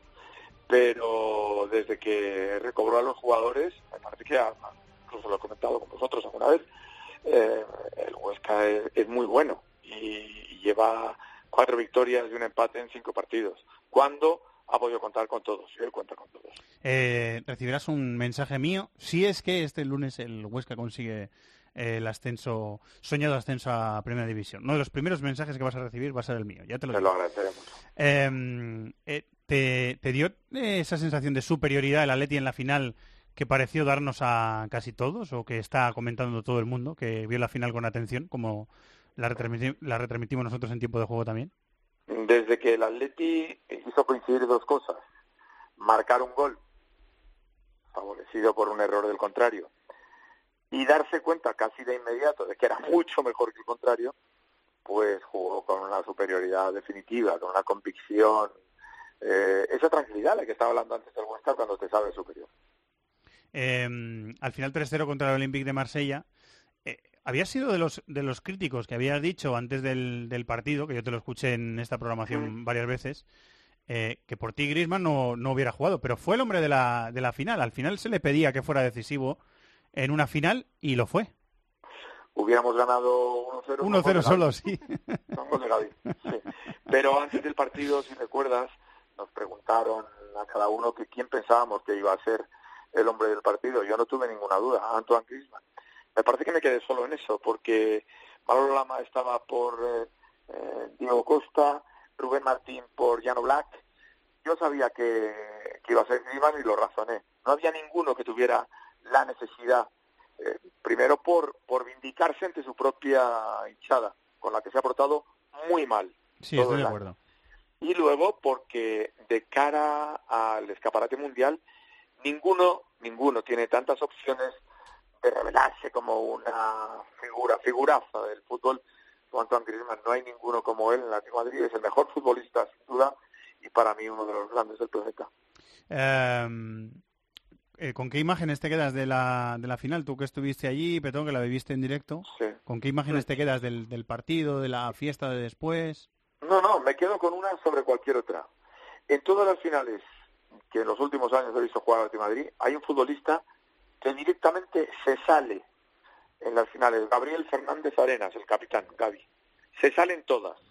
Otro jugó bien Coque, mm, Griezmann hace dos goles, con lo cual mm, va de suave, pero eh, lo de Gaby es tremendo. Y el primer gol, que es definitivo en el partido, cómo acorta distancias con el rival cuando está de espaldas a toda velocidad para presionarle, cómo intuye que ahí puede haber un error y acierta, cómo recupera el balón y cómo en un alarde de categoría técnica, a ver si los que rajan de Gaby se pispan de una vez y para eso se pone en esa imagen cómo mm, echa el pie para atrás porque el balón le sobrepasaba, coloca al interior y en el mismo gesto controla, orienta y pasa dulce para dejársela a Griezmann y marcar esa imagen vale por la final. Eh, yo te confesé el otro día que estuve en, he estado en todos los partidos del Atlético Madrid en casa en esta Europa League. Eh, ha sido los jueves. Yo libro los jueves y he tenido la inmensa oportunidad de ir a ver el fútbol en directo. Y, es, bueno, una... no, no, es, no, es, una casualidad. Nosotros hablamos con la UEFA para que, para que por favor lo para que sí, sí, iba a ser los martes. Escucha, me encantó todo lo, todo lo que vi de Gaby me gustó mucho. O sea que además el, extiendo tu eh, tu reseña hacia Gaby, a, a, todo lo que yo he visto de Gaby en, en, la, en, las eliminatorias de la competición, desde que el equipo eh, cayó de la Champions, que también lo comentábamos la semana pasada. O sea, fue hacer de la necesidad virtud, de un, de un tropiezo tremendo que fue el, caer en una fase de grupos de la Champions, que es algo que al Atleti, a este Atleti ahora mismo no le corresponde, eh, hacer virtud, que es ganar un título. Tú lo has dicho, el equipo compensó un cagadón con el éxito. No había otra manera de hacerlo. ¿eh? Si no gana la UEFA, el, el, momento crítico del Carabaj hubiera permanecido en la historia. De este modo, lo que sobresale es algo tan importante como engordar la galería de trofeos del club y en esa vitrina meter la Copa de la UEFA que tiene derecho a la Supercopa, como decía. Pero además se hace en una temporada en la que se cambia de estadio, siempre son temporadas de fracaso cuando cambia de estadio, hasta que te haces al nuevo, y eh, no pudiendo fichar hasta el mes de enero. Por eso el otro día, cuando me preguntaba Paco en tipo de juego cuál era mi técnico de la temporada, entre Garitano, que era el tercero, y Valverde, que era el primero, colocaba al Cholo Simeone. Eh, y yo también lo entiendo por ese motivo. La última, ¿se puede decir que con eh, las lágrimas que derramaste ayer se pueden regar algunos campos de España? ¿O no, no fue para tan, no fue para tanto? No, no, no, no, no, no, no, no. Yo creo que solo se me saltó una lágrima cuando ya terminó todo. eh, al final y me iba solo para la moto. Eh, antes de coger la Vespa, no, sentí lo que pasaba. Es un poco como cuando alguien desaparece de tu vida, eh, fallece. Y aunque no es lo mismo ni mucho menos, pero hablo de la sensación. Y te das cuenta, en realidad, primero soportas el shock mediante el impacto y luego cuando ya lo razonas es cuando te viene la emoción del todo. Pues un poquito disminuido porque sí pude eh, estar preparado toda la semana. Yo uh, sabía qué actos iba a haber y cómo iban a ser. Eh, algunos se alargó un poquito más de lo previsto, pero yo creo que fue una ceremonia magnífica, muy bien organizada y que hace justicia a Fernando y él mismo se hizo justicia también. ¿no? Antes de, de, de, salir, yo os quiero sugerir algo que comenté el otro día. ¿Sí? Vosotros que sois especialistas, un poco frikis, eh, podréis contestar mejor. Sugería que si el Atlético de Madrid el año que viene juega, tiene cuatro delanteros, eh, hay que sustituir a Griezmann por uno parecido, o que estuviera Griezmann. El segundo de Griezmann, digamos, en esa posición es Correa. Y tenemos a Diego Costa, y hay que buscar un segundo, porque yo creo que Gameiro no es, puede salir. Me parecía que el más parecido a Costa, y el que mejor puede hacer ese papel, sabiendo que hay que fichar un jugador joven, con hambre, prometedor, descartado Álvaro Morata es Giovanni Simeone, que por razones sentimentales seguramente no podría fichar, pero me parece que sería el ideal para lo que es y como juega el Atlético de Madrid. ¿Qué os parece? De la ¿Réplica de David de la Peña? Yo, yo os, os, estuve escuchando y escuché a Petón y estuve muy de acuerdo. ¿Por qué? Por, sobre todo eh, por un motivo, por intensidad defensiva. O sea, Gio Simeone está hecho a imagen y semejanza bueno, si Gio de lo Simeone que no fuera intenso en defensa, sí. le habían Eh, repatriado. Y yo voy a decir una cosa. Yo eh, en el inicio de la temporada en la Fiorentina creo y pensé que tenía un déficit en... en- en- calidad? en- sí, o sea, a la hora de, aso- de asociarse es un jugador que le veía demasiado pesadote, pero creo que ha mejorado bastante. O sea, creo que además el hecho de relacionarse con jugadores que, que tienen mucha fluidez, el caso de Saponara, caso de Federico Chiesa, Beretut, todo lo que tiene la Fiorentina por detrás, yo creo que igual a nivel de entrenamientos todos los días ha mejorado un poquito ese primer toque y a mí la única duda que me queda es en escenarios Champions, que es donde tiene que estar el Atlético de Madrid, si de verdad tiene que entrar por Diego Costa, si no se queda un poquito corto de calidad. Pero a a cambio, eh, y termino, Petón, a- intensidad defensiva y sobre todo eh, la ruptura que él te hace al espacio, el, el movimiento vertical que tiene es 100% Ujú. Atlético de Madrid, 100%. ¿Satisfecha la explicación?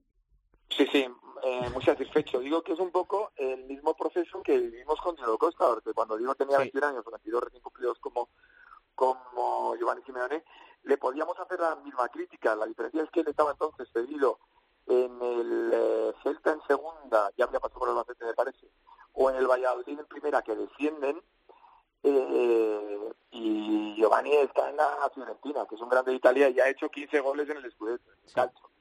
Eh, que, que va un poco por delante de lo que era Diego Costa. Sí. Bueno, veremos A nivel el... de proyección es que me, cuadra perfectamente. De hecho, es que estoy escuchando tiempo de juego y, y me cuadró perfecto. Dijiste, qué buena idea este tío, Sí, ¿verdad? sí, sí, sí, Este exactamente. dice cosas interesantes. Sí. Eh, Peti, que disfrutes más que sufras, amigo. Muchas gracias. Que disfrutes solo. Un abrazo. Venga, un abrazo. Gracias. Eh, bueno, en el fútbol a veces sí tiene que haber ese puntito de, de sufrimiento, si no, no es fútbol. O sea que ya lo damos por hecho ya.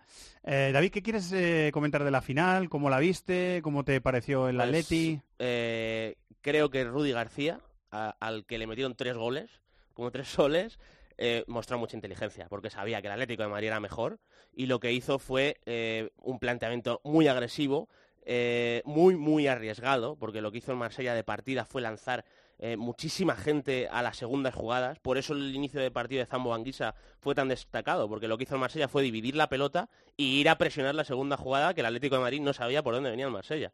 Pero claro, esto yo creo que supuso un riesgo y es que potencialmente había un pase a Diego Costa desde el primer momento. Lo que pasa es que no salió y la forma en que la Lo que salió fue el error. Claro, lo que pasó fue, pero fíjate, hasta esa jugada es, es un error de, de estructura de cómo está el Marsella posicionado, porque eh, Mandanda eh, tiene que esperar un poco, porque eh, en el momento se están abriendo los dos centrales Le da la pelota al que está presionado. y, y le da la pelota, ya no es que esté presionado, es que tú cuando haces una salida con los dos centrales abiertos, el pivote tiene que estar mu- mucho más cerca de, Mucho la, más cerca, de, la, sí. de la horizontal de- con los dos centrales, por si acaso la pierde, que por lo menos esté a esa altura y que, tenga un apo- que referencia. tenga un apoyo. Pero claro, lo que había era un triángulo, entonces le, le tira una pedrada mandando a Zamoanguisa, Zamoanguisa que técnicamente pues tiene problemas, la pierde y los dos centrales están muy lejos de, de poder recuperar la posición. Yo creo que le vota antes, ¿eh? Me da la Sí. sensación de que le vota un, le bota un es poquito, un mal control. Sí, pero yo, un jugador eh, élite, ya no te hablo un Cross, un Modric, pero un jugador eh, medianamente aseado, lo lógico es que ese balón no lo pierda, ¿no? O, o decide hacer otra cosa en vez de controlar. A lo mejor la da de primeras a la banda y pierde el balón, pero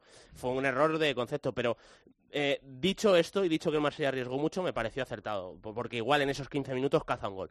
El Marsella y Bueno, de hecho, si Germain la manda dentro en lugar de mandarla arriba, Sí. eh, se pone 1-0 el Marsella en el minuto...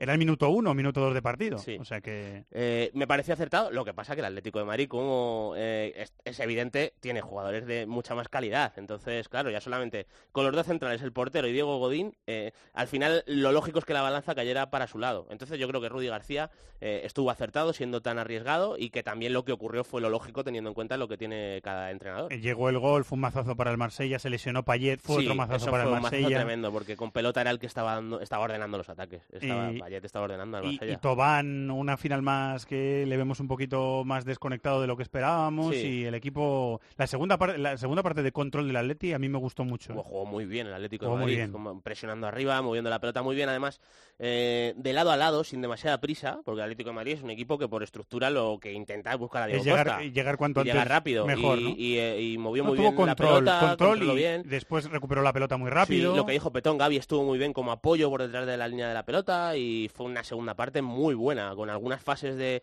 eh, control a través del pase, de mover el balón rápido, de, de mover al, al Marsella, que los 20 primeros minutos de la segunda parte no es capaz de salir a campo rival. Y en una final, cuando vas perdiendo, esto es rarísimo. Sí, O sea, sí. Es lo lógico. Pa- es que- pareció un equipo más pequeño de lo que realmente Sí, es, en mi opinión, ¿eh? el Marsella en la segunda parte. O sea, para el que no hubiera visto al Marsella durante la temporada, es verdad que el Marsella ha tenido tramos malos, ya ha tenido partidos en los que ha sufrido mucho, en la semifinal contra el Salzburgo sin ir más lejos, en alguna eliminatoria anterior también, pero eh, contra el Atleti, por ejemplo, demostró mucho poderío. Eh, pero eh, le hizo parecer al Atleti en la segunda parte menos equipo de lo que es, me da la sensación, ¿eh? al, al Olympique de Yo de es que creo que el mérito está en el Atleti, sí. O sea, me quedo con esto último que has dicho. Creo que lo que pasa es que el Atlético de Madrid eh, tiene jugadores en toda la línea que son élite mundial. O sea, los dos delanteros son élite. eh, Coque, que con el pase que le da Griezmann en el 2-0, pues queda clarísimo que es élite. Godín lo es, Oblak lo es. Y entonces, esos jugadores con la exigencia de una final que te dan el 120%, lo lógico es que empequeñezcan al rival sin, si el rival no está a su nivel, eh, a nivel cualitativo, valga la redundancia, como es este caso. cuando cayó a 16 avos de final de la Europa League por el cagalón, como dice Petón, de, lo ha dicho él, sí. eh, del Karabakh, era el favorito y el favorito ha, ha terminado ganando. Así que vamos a ver si vemos una, ojalá veamos una Supercopa española, madrileña, en Tallinn el próximo 15 de agosto. ¿Seguimos? Los de las cuotas, los de las cuotas. Marathon Bet, la casa de apuestas con cuotas de altura. Regístrate ya en marathonbet.es, deposita 60 euros, introduce el código BONOCOPE y juega con 90. Deposita 60 y juega con 90. Los de las cuotas, los de las cuotas. Marathon Bet, apuesta que no te lo esperabas. Mayores de 18 años, juega con responsabilidad. Consulte condiciones en marathonbet.es.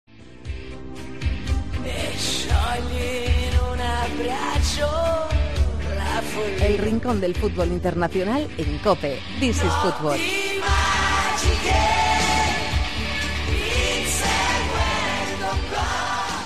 Tras un partido vibrante y atractivo, una reacción fugaz del Inter de Milán en el Olímpico de Roma le sirvió al histórico equipo italiano, campeón de Europa hace ocho años, para volver a la Champions después de un lustro de ausencia, remontando por 2-3 a la Lazio y dejando a su rival relegado a la Europa League tras mes y medio instalado en puestos de privilegio europeo. Así el Inter se une al Nápoles, a la Roma y a la Juve, el campeón que dedicó esta última jornada a despedir a la leyenda Buffon tras 17 temporadas en el club.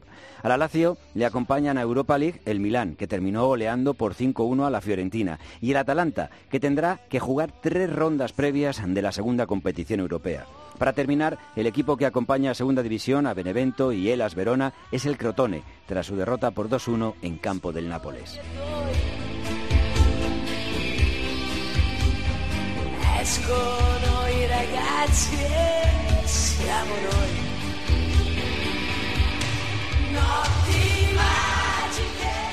David, el escaparate de, lo- de las ligas son los jugadores y también los partidos. Y para vender la liga italiana en el extranjero, bien pueden poner el Lazio Inter de este fin de semana, porque ha sido, ha sido un producto bastante bien vendido. Hombre, los laziales imagino que no estarán No muy de acuerdo conmigo. Hoy es un día triste, Fer, porque se ha acabado la Serie A. O sea, ha sido Se ha muy acabado, divertida. ¿eh? Se ha acabado, sido sí. muy divertida. Sí, sí, ha sido, sí. Eh, la, la única pega es que al final eh, no hubiese estado abierto el título hasta la última jornada, que, parecía que lo hubiera, que, que iba O sea, a pasar. que el Lazio Inter hubiera sido un partido Secundario, eh, mm, para jugarse la liga. Pero la te te contra una cosa, el Lazio Inter es uno más de los grandes partidos que ha habido esta, esta temporada en el Sí, fútbol italiano. sí lo he sabido, sí. Porque, por ejemplo, el Inter 2 Juventus 3, que es el que le da el título a la Juve, yo creo, por ánimo y por cómo Por se la sucedió, forma de ganar que tuvo, sí. fue otro partidazo a nivel emocional tremendo. Y a nivel de juego también. Sí, sí, sí, sí. Nivel de juego sí, también. Sí, eh, yo creo que de todas formas la Juve, lo hemos venido diciendo, ha bajado un poquito y a lo mejor no eso igual ha igualado quizás el nivel de los Sí, otros seguro, grandes, seguro, probablemente. seguro. Pero, por ejemplo, el Lazio Inter de ayer fue un partido Mucho nivel, bien jugado. mucho nivel, mucho nivel, Fue, mucho nivel. Vale, el Inter se, llevó, se acabó llevando el partido, acaba la clasificación para la Champions, pero en la primera parte la Lazio domina con creces. El serbio nacido en Lleida Es muy buen jugador. Estuvo muy bien, ¿eh? Es muy, buen jugador, es muy buen jugador. Eh, bueno, ayer al Lazio es cierto que le faltaba Parolo, le faltaba Luis Alberto, que es cierto que Felipe Anderson hace un gran gol. baja por lesión. Pero ah, tenía a Milinkovic Savic y es tremendo el dominio que ejerció eh, en un partido, digamos, en el partido más importante de la temporada de su equipo, porque este era el partido más importante de la temporada de la Lazio, pero es que además era el partido más importante de la temporada del rival. Y el rival es un histórico del fútbol italiano. Sí. Y estuvo dominando el partido, porque, Sí, sí. eh, bueno, lo que nos dijo a mí me gustó mucho la comparación que hizo Luis Alberto la semana pasada, lo de es Ibrahimovic en centrocampista.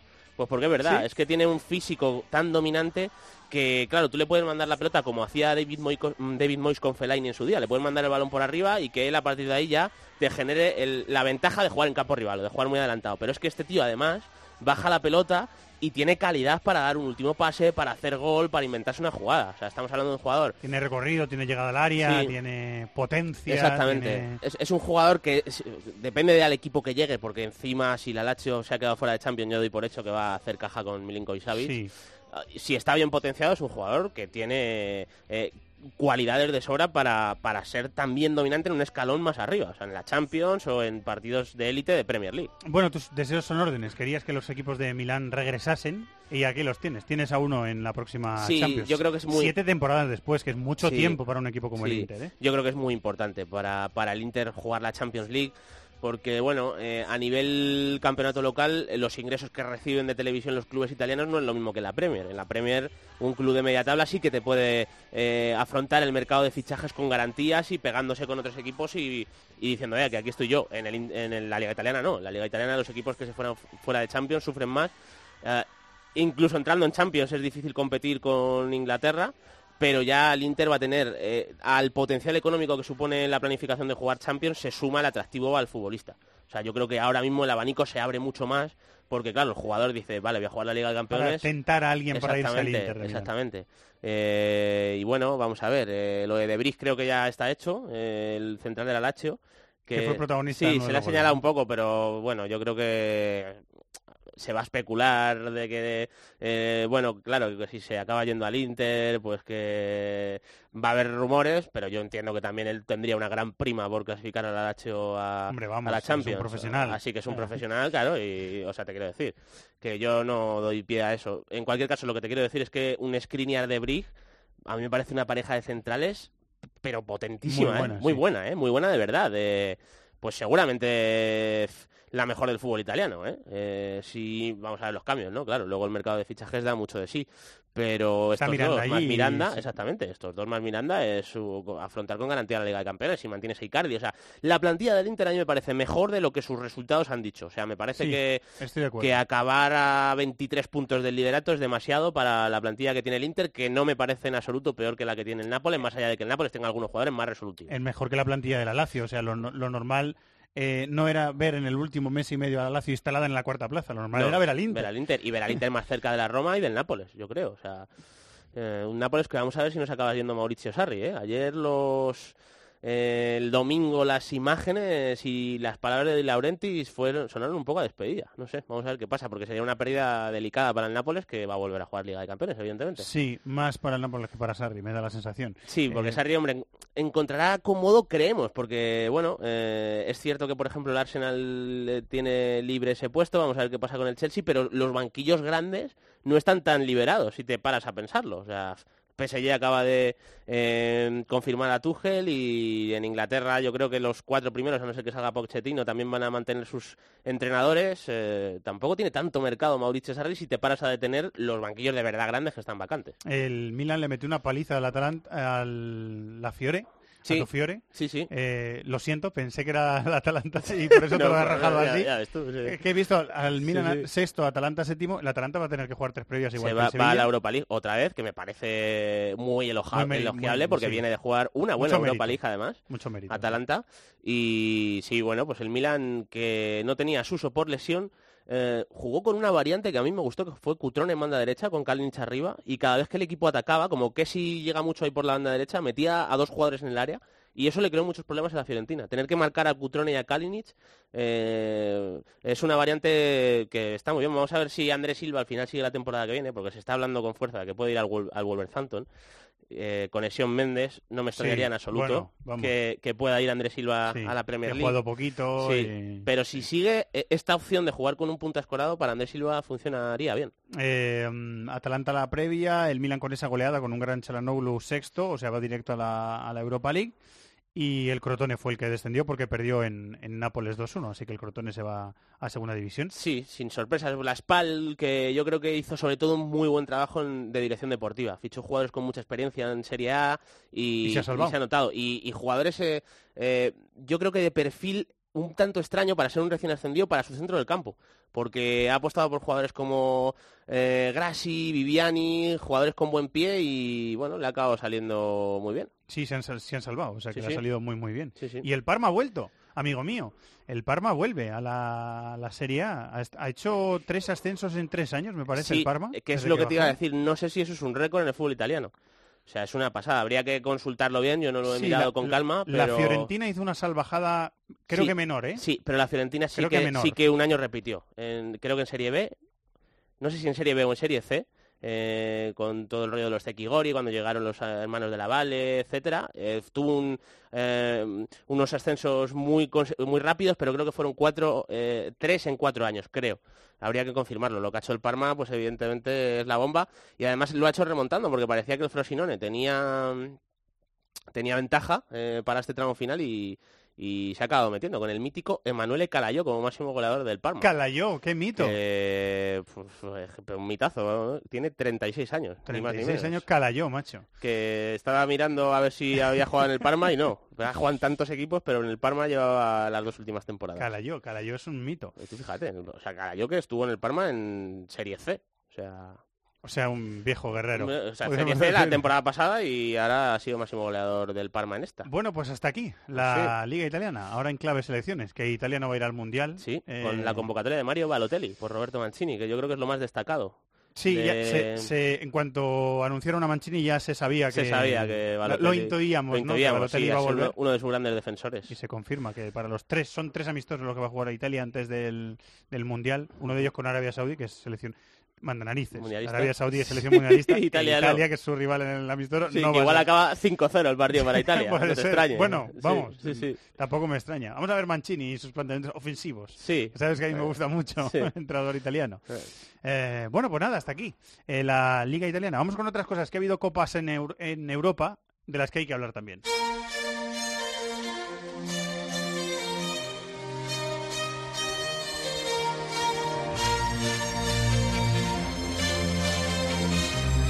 Todo el fútbol internacional cabe en This is Football. E fa il cameriere, l'assicuratore, il campione del mondo, la baby pensione, fa il ricco di famiglia, l'eroe nazionale, il poliziotto di quartiere, il rottamatore,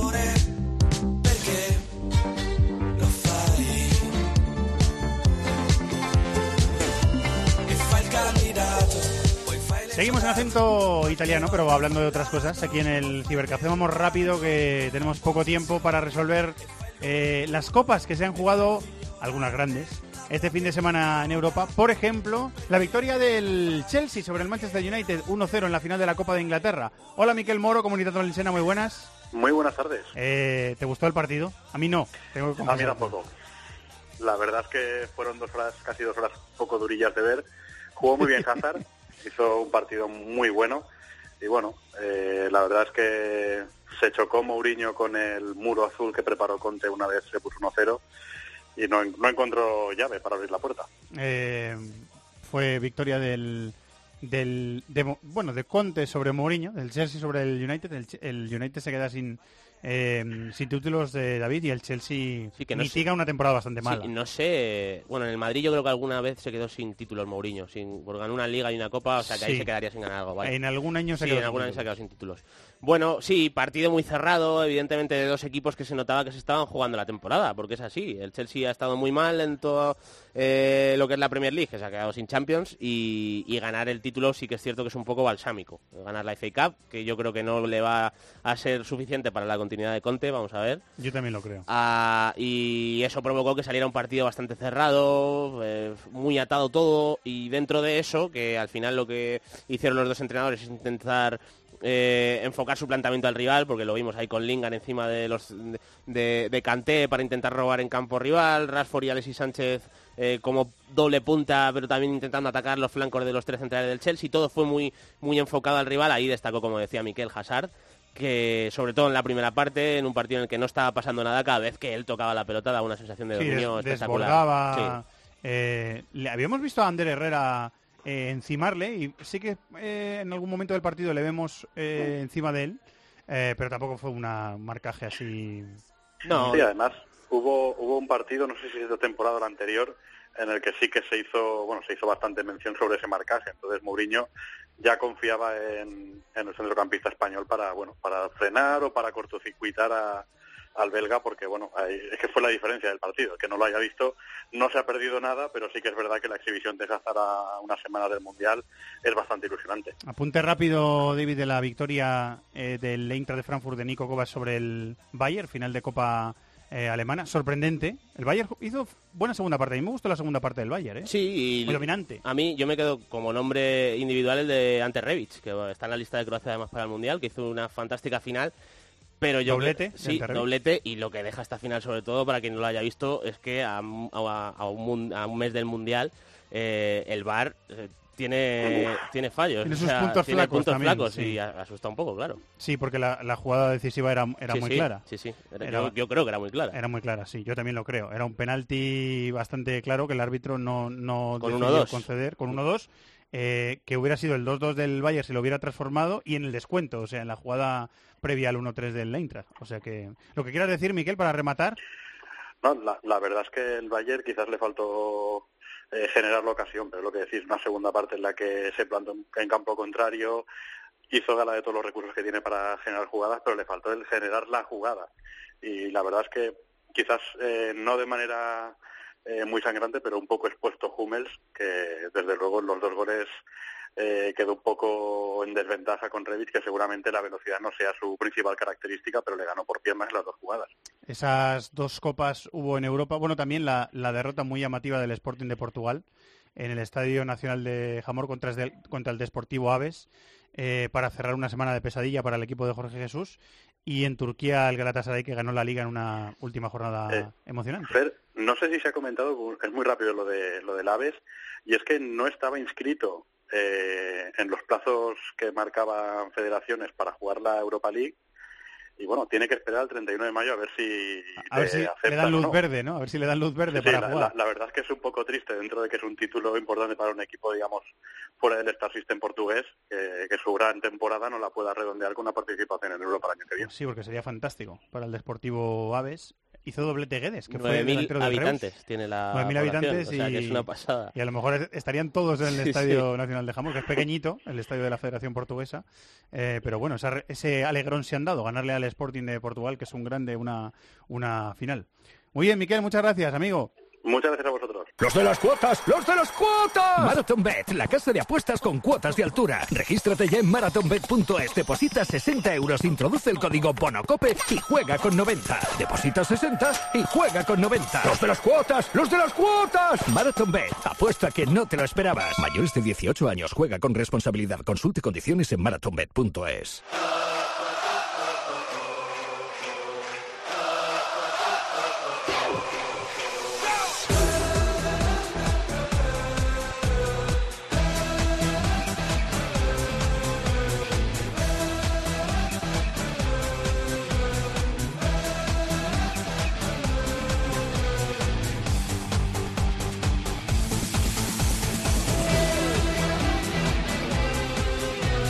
Selección ya pensado en el Mundial de Rusia. Este lunes, en el edificio de Telefónica, Junen Lopetegui ha dado la lista de 23. En la portería David Egea, Pepe Reina, Kepa, en defensa Dani Carvajal, Odriozola, Gerard Piqué, Sergio Ramos, Nacho, Azpilicueta, Jordi Alba y Nacho Monreal. En el centro del campo Busquets, Saúl, Coque, Tiago, Iniesta, David Silva y en la parte de arriba, en la delantera, Isco, Asensio, Lucas Vázquez, Iago Aspas, Rodrigo Moreno y Diego Costa. Team Leader Manolo Lama. Hola. Muy buena, gracias Com- por lo de Team com- Leader. compañero, dice, hombre, er- lo eres. Lo eres Team Leader, por eso te lo llamo. Bueno, está muy bien, hombre, muy agradecido. ¿Te ha sorprendido que haya entrado Monreal en la lista de Lopetegui, que es así lo que más suena a sorpresa, más Sí, o la, menos? la verdad es que la lista era muy esperada, pero es cierto que siempre existía una opción de saber si iba a llevar a ocho defensas o a siete. Yo creo que la polivalencia, la experiencia de Monreal le ha hecho meterle. Es un hombre muy de lo que a Jules le gusta, un hombre que puede jugar de lateral izquierdo, que ha podido jugar en momentos dados de central, que en una defensa de cinco puede jugar de carrilero. Y bueno, se ha quedado Marcos Alonso fuera. Es una pena, pero tampoco estamos discutiendo de grandes nombres. O sea, yo creo que prácticamente la gente está de acuerdo en los 23 de la lista. A Morata, aparte de conocerle muy bien desde hace mucho tiempo y aparte de haber contado con él en momentos clave de la fase de clasificación, además es que probablemente el mejor rematador de cabeza que tengamos. Y eso le ha dado resultado. A mí me ha llamado un poco la atención por eso también. Sí, pero yo también creo que Julen, en cierto modo, se ha tenido que rendir a Yago Aspas y a, y a Rodrigo. Yo creo que, que Morata era un hombre que, que a él le gustaba. Si no existiese Diego Costa, Morata hubiera ido, estuviese como estuviese, pero existe Diego Costa, que es más Morata. O sea, digo más Morata, me refiero parecido a Morata. Sí, en ese perfil, sí, es el Y titular. Y, perfil. aparecen Rodrigo y Iago Aspas, dos tíos que son capaces de meter en la Liga Española los goles que han metido, no en una liga cualquiera, en la Liga Española y además... Sí, que han hecho méritos para estar ahí también. Mérito y además Rodrigo es un futbolista que ya le vimos contra Alemania, que jugó de nueve titular, que es un hombre que a los espacios puede hacer mucho daño, que tira mucho desmarques, que combina bien. Y Iago Aspas es que yo creo que se lo ha merecido. El relevo de Busquets, eh, si tiene una gripe, va a ser Saúl.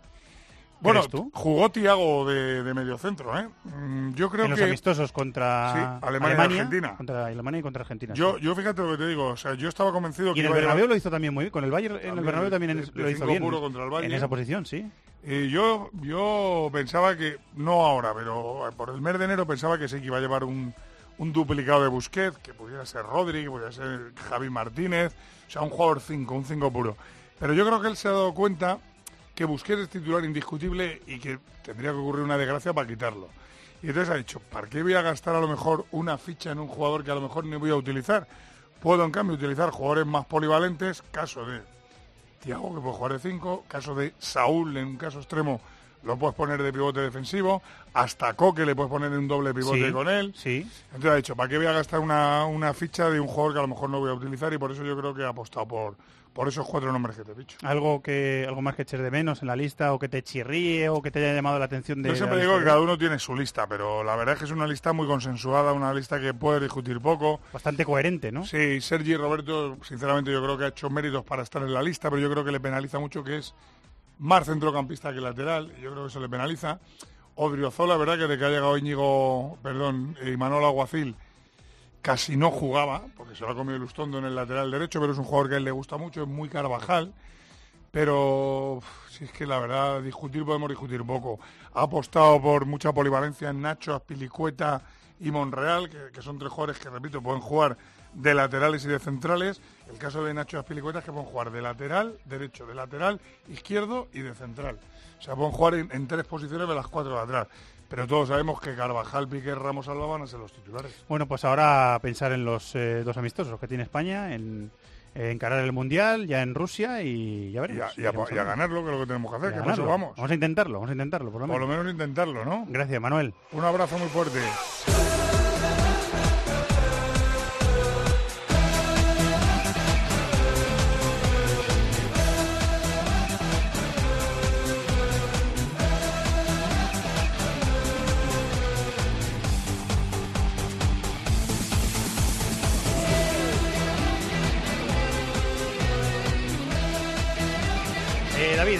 Mucho tiempo de, de hablar eh, del Mundial, prepararnos para el Mundial y a partir de la semana que viene, cuando acabe la final de la Champions, ya hablaremos mucho de selecciones.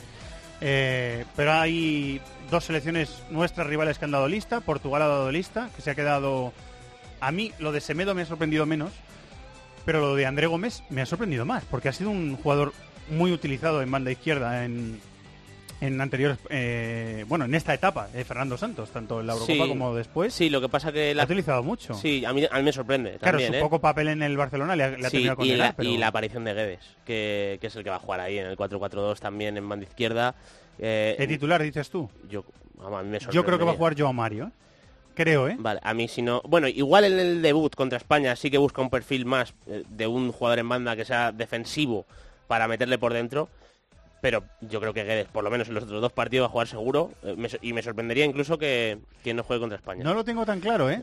ahí, eh, va- va- ahí Ahí- podemos apostar sí, a Marathon. Sí, hombre, eh, tiene eh, el argumento de que de, de para el partido inaugural no esté Guedes, eh, tiene mucho sentido, ¿eh?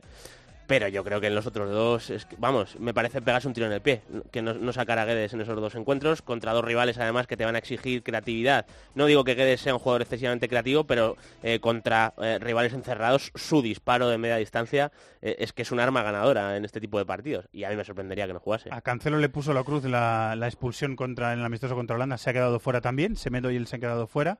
Sí, entra Ricardo Pereira, ¿no? El- Entra Ricardo el Pereira. ha fichado el Leicester City. Exacto, Mm. recién fichado por el, por el Leicester. Y vamos a ver la preparación de, de Portugal.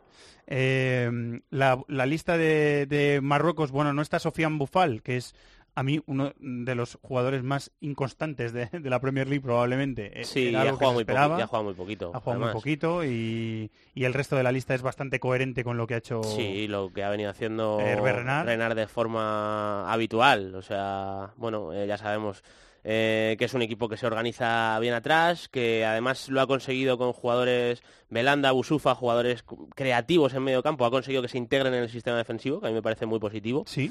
Y en cualquier caso, pues eh, eh, no debería de ser la principal amenaza de España. Lo que pasa que el problema que tiene España, evidentemente, es que debuta contra el rival directo. Entonces Exacto, ahí exacto. lo puede definir partido todo. más difícil es el primero, sí. Mm. Y Masud y Haisafi, eh, Masud, con el que hemos hablado en Sí. This is Football en alguna ocasión, y Haisafi fueron perdonados. Eh, a pesar de que el propio Estado de, de Irán les prohibió Sí. volver a jugar con la, con la selección de por vida, Eh, bueno, pues el, el pulso lo ha ganado Queiroz, que también es bastante a tener en cuenta Sí, por parte de Queiroz. Y van a ir los dos al Mundial. Sí, eh, hay un- una estrellita de diplomacia, ¿no? Para, para Y de, Queiroz. y de general, incluso iraní, le podemos poner a Queiroz, porque madre mía, que- ganar esa no es fácil. no es fácil, no, no. Me contaba Agustín Galán, compañero de Eurosport, que había tenido mucho que ver el, el, el presidente de la Federación Iraní de Alterofilia, creo que me comentó, eh, que había eh, presionado en ese sentido con otros deportistas que dependían de él y que, bueno, había abierto un poquito el camino, pero claro, el pulso que le echa Queiroz a la, a la Federación y al gobierno eh, por extensión es, es tremendo. tremendo y lo ha ganado, ¿eh? Sí. A mí Bueno, me parece muy llamativo. Sí, lo es, lo es. Bueno, eh, puedes tener la lectura también de que un mundial, pues... eh, Te hace es perdonar un- ciertas es un cosas. escaparate... eh, Es que es el régimen iraní, ¿eh? tremendo. O sea, No, no, sí, yo ya sabes, por, por encontrarle un poco de Hay que recordar que pero... Irán eh, tiene que buscar eh, selecciones rivales para amistosos que vayan un poco acorde o que no eh, que no la castiguen como país, que no la castiguen diplomáticamente, por decirlo así. O sea, que tiene muchas dificultades para Sí, encontrar rivales. Es una selección muy complicada de gestionar, ¿eh? o sea, que mucho mérito para, para Queiroz. Eh, y en Francia ni Lacazette, ni Martial, eh, Ni Coman. Ni Coman. Estaba lesionado, es verdad, Y pero... me falta otro. Ni Lacazette, ni Martial, ni Coman, ni Rabiot. Rabiot. Ni Rabiot Rabiot, tampoco. correcto. Mm. Eh, que bueno, se ha dejado gente Bueno, importante de Lenglet, también. por ejemplo, Ni que a mí por- me ha llamado la atención que haya ido Ramino Lenglet. Eh, entiendo que porque uno es perfil zurdo y otro es perfil diestro, pero eh, la diferencia de nivel entre uno y otro, yo, en mi opinión, ahora mismo es bastante elevada entre los dos. Y luego, bueno, pues eh, en Francia a mí es cierto que lo de Rabiot te puede chocar un poco, pero si miras, o sea, entiendo mucho, mucho, mucho la convocatoria de Nzonzi, porque a Francia, siempre lo hemos dicho, le falta un, un jugador que desde la base de la jugada, siendo el más retrasado, eh, genere ventajas a través del pase, y yo creo que el único de, lo- de todos los que se lleva eh, que puede hacer eso es Nzonzi. No quiero decir que vaya a ser titular, porque probablemente apueste eh, por ese doble pivote Cante Pogba, sobre todo para dejar liberado a Griezmann como 10 y que juegue Giroud arriba como delantero centro. Pero me parece que está muy bien que entre Nzonzi en la convocatoria. Igual podía haber entrado con Dogbia, que ha hecho una gran temporada, en lugar de Toliso, no de Nzonzi. Para mí con Dogbia no, no competía con, con Nzonzi, pero sí puede competir con Toliso. Eh, pero bueno, ya eso son decisiones personales o por Matuidi, que tampoco es que haya estado a, un grandísimo nivel en la lluvia. Ha estado como titular, ha, sumado, pero tampoco ha Estoy marcado diferencias. Estoy de acuerdo que tampoco ha sido determinante en la temporada de la Juve. Solo dos laterales puros y solo un 9 puro. Así Sí. que vamos a ver. Sí, sí. Mbappé al final es que te hace ese híbrido. eh, Sí, que puede para jugar ahí ¿no? también, sí. Te digo una cosa, si apuesta por eh, Griezmann Mbappé, es una de las mejores delanteras del Yo, Mundial. yo no veo a Deschamps sin un 9 puro. No, ¿eh? yo tampoco, pero me parece que es dificilísimo eh, defender, valga la redundancia, una delantera que esté formada Con esos por, dos bichos. por Griezmann y Mbappé. Con esos dos Que Son bichos. dos jugadores muy complementarios que te tiran eh, su movilidad sin balón, abarca todo el ancho del campo rival, porque Griezmann es muy de apoyos, pero muy, muy de apoyos, o sea, de moverse eh, por derecha, por izquierda, acercarse al centro del campo. Y el otro rompe al espacio. Y- pero es que el otro rompe el espacio también en todos, eh, en- desde la derecha, desde la izquierda, por dentro, en diagonal. Entonces, eh, abarcan una cantidad de terreno. Vamos, yo si fuese el entrenador de Francia, construiría el equipo a partir de esa delantera. Bueno, vamos. la semana que viene más cosas, ¿eh? Hay que ponerse a hablar Sí, de sí. selecciones que, que nos ponemos, es que tenemos muchas ganas de Mundial está a la vuelta, la vuelta de la esquina. nos va de las manos. Estamos terminando de ese fútbol.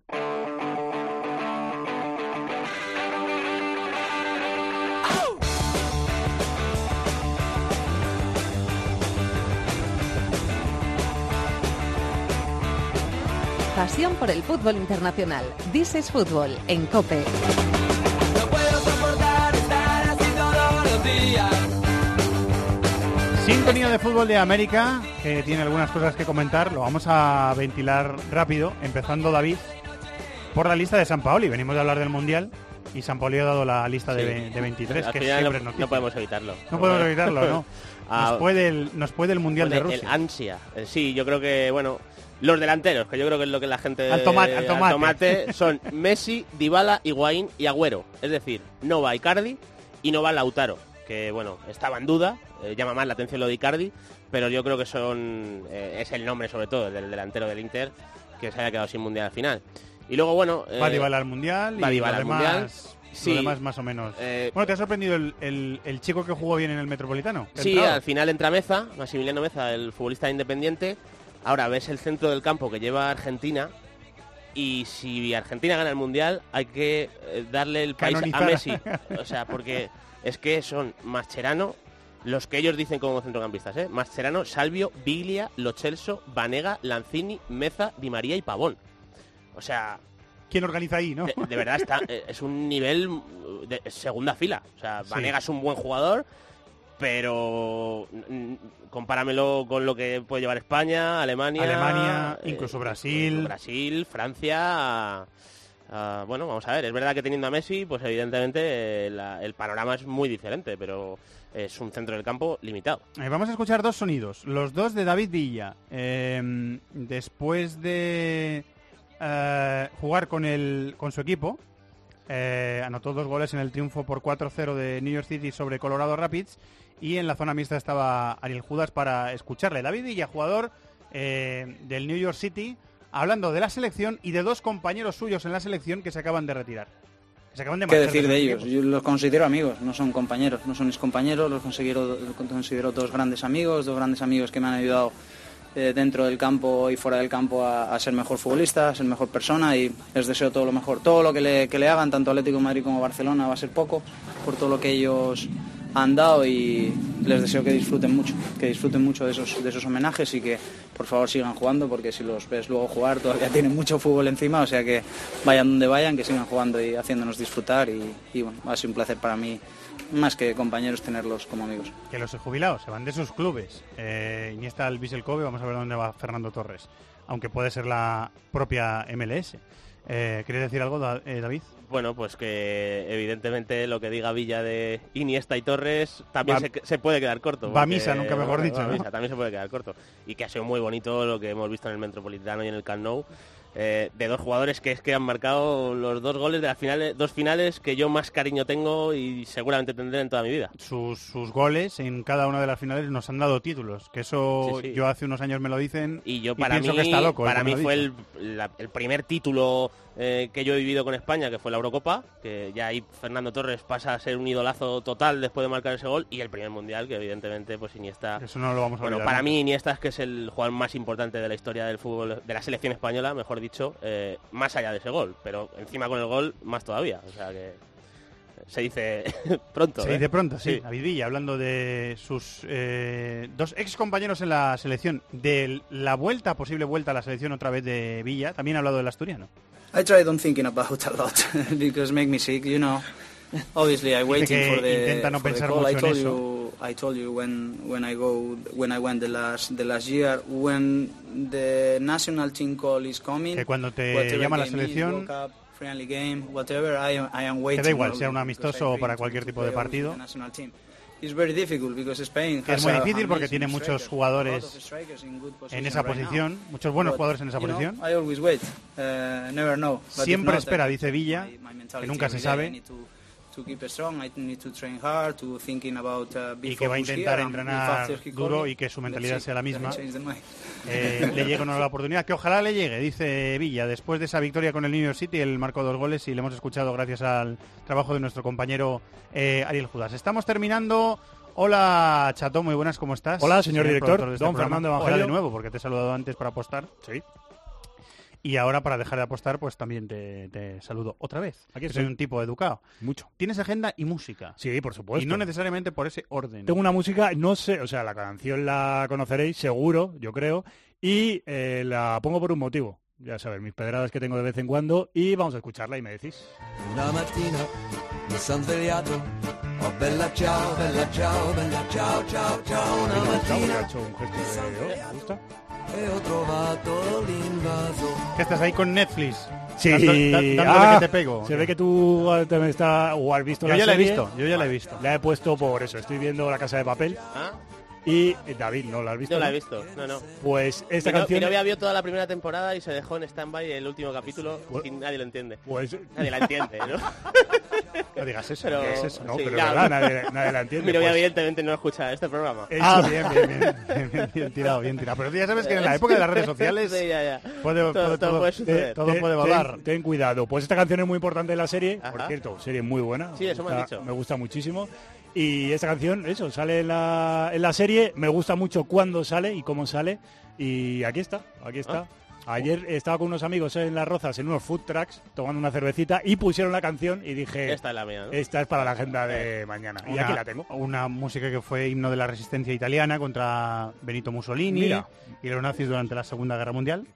Eh, Una canción con historia. Y que se ha vuelto a poner de moda por, por esta Por la serie. serie, ¿verdad? Que va a haber tercera temporada. Mira que en bien, Netflix. me alegro. A ver tercera temporada. Se la merece porque de es la muy Casa buena. de Papel. Se la recomiendo a todo el mundo. Que vienen un montón de eh, Brasil... Bueno, en, en Brasil están locos con la serie. No, Es que en su- es- creo que es la serie Pelotazo. eh, ¿Ah, sí? española más vista en En, Sudamérica. Ara- en la Arabia Saudí, en un partido de fútbol, sacaron un pancartón con las caretas de, Sí, sí. de esta serie hace poco. Sí, sí. Y en Brasil vienen eh, a Madrid a hacerse fotos. Eh, En el edificio, donde, ¿no? donde se supone que está la fábrica de moneda y timbre, que no es la fábrica de moneda y timbre, porque no pueden rodar ahí. La fábrica de moneda bueno. y timbre está en Goya y esto es el Centro Superior de Investigaciones Científicas, me parece, que tiene un jardincito en la entrada. Y hay un montón de gente que va ahí, que va ahí a hacerse fotos a- con la casa de papel, entre ellos muchos brasileños. Hasta aquí la anécdota. Pues mira, me ¿Has gusta visto mucho. cómo tenía anécdota y todo para, para ¿Has visto? contar? Que- que- todo que- lo que que ha llevado mi, ¿eh? mi Y canción, sin todo lo que ha llevado, ¿eh? Sí, ¿Has señor. Tremendo. Y, La canción y- más útil de estos ocho. y ahora, sí. y ahora dime que Portugal va a jugar contra no sé quién. Eh, te cuento, primero te voy a decir los partidos de España, los amistosos que juega España antes de que empiece el Mundial. España-Suiza el 3 de junio a las 9 de la noche en el Estadio de la Cerámica Domingo, sí. del Villarreal. Y España-Túnez el 9 de junio ya en Rusia. Sábado, en Krasnodar, sí. Ya en Rusia. Los narrará Rubén Martín. Mira la- bien. En la sintonía de tiempo de juego. Y te cuento también los partidos de nuestros rivales, los amistosos. Portugal contra Túnez juega el 28 de mayo, contra Bélgica el 2 de junio y contra Ar- Argelia el día 7. Irán juega eh, primero, ganó 1-0 a Uzbekistán ya ha jugado, este sí, este sábado. semana, sí. Juega contra Turquía el 28 de mayo y contra Lituania el 8 de junio. Y Marruecos juega contra Ucrania el 31 de mayo y contra Eslovaquia el 4 de junio. Muy bien. Estos son los partidos amistosos antes de que empiece ese gran mundial. Y durante el Mundial, a partir del 14 de junio, eh, siempre que haya partidos, cuando no haya partidos, pues no, pero siempre que haya competición, aquí estará DC Fútbol. No me digas. Edición diaria. Eh, sí, señor, vas a tener trabajo, ¿eh? Y yo, Ah, creo, yo- y yo creo que algo también voy a tener. Yo encantado, ya lo hicimos en la Eurocopa y me gustó mucho, así que ahora con el mundial. 15 minutitos ahí, 20 minutitos para resumir la jornada, cómo ha ido, personaje de la jornada, el sonido de la jornada, todas esas cosas eh, de forma diaria para que los oyentes estén puntualmente informados del Mundial. Muy bien, Chato. Adiós. La semana que viene más. Gracias. Partigiano, portami via. Bella ciao, bella ciao. bella Camarada ciao, de la Peña, muchas gracias, compañero. Un abrazo a todos. Hasta la semana que viene. Chao. Y al camarada Javier Rodríguez también. Muchas gracias por estar en la dirección técnica de este programa. Durante toda la semana, puestos todos los ojos y los oídos, las orejas, como decían los Goma Espuma, en Kiev. La final, el sábado. Real Madrid-Liverpool. La contaremos durante toda la semana en COPE y, por supuesto, con toda la oferta que tiene esta emisora en cope.es. Muchas gracias a todos por estar ahí. Que disfruten de la vida del fútbol. Un abrazo. Adiós.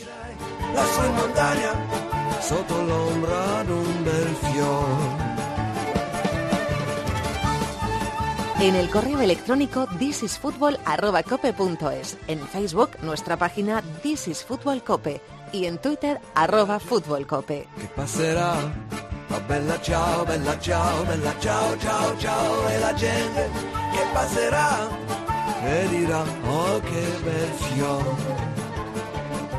E questo è il fiore del partigiano. Oh bella ciao, bella ciao, bella ciao, ciao, ciao. E questo è il fiore del partigiano. Morto per libertà.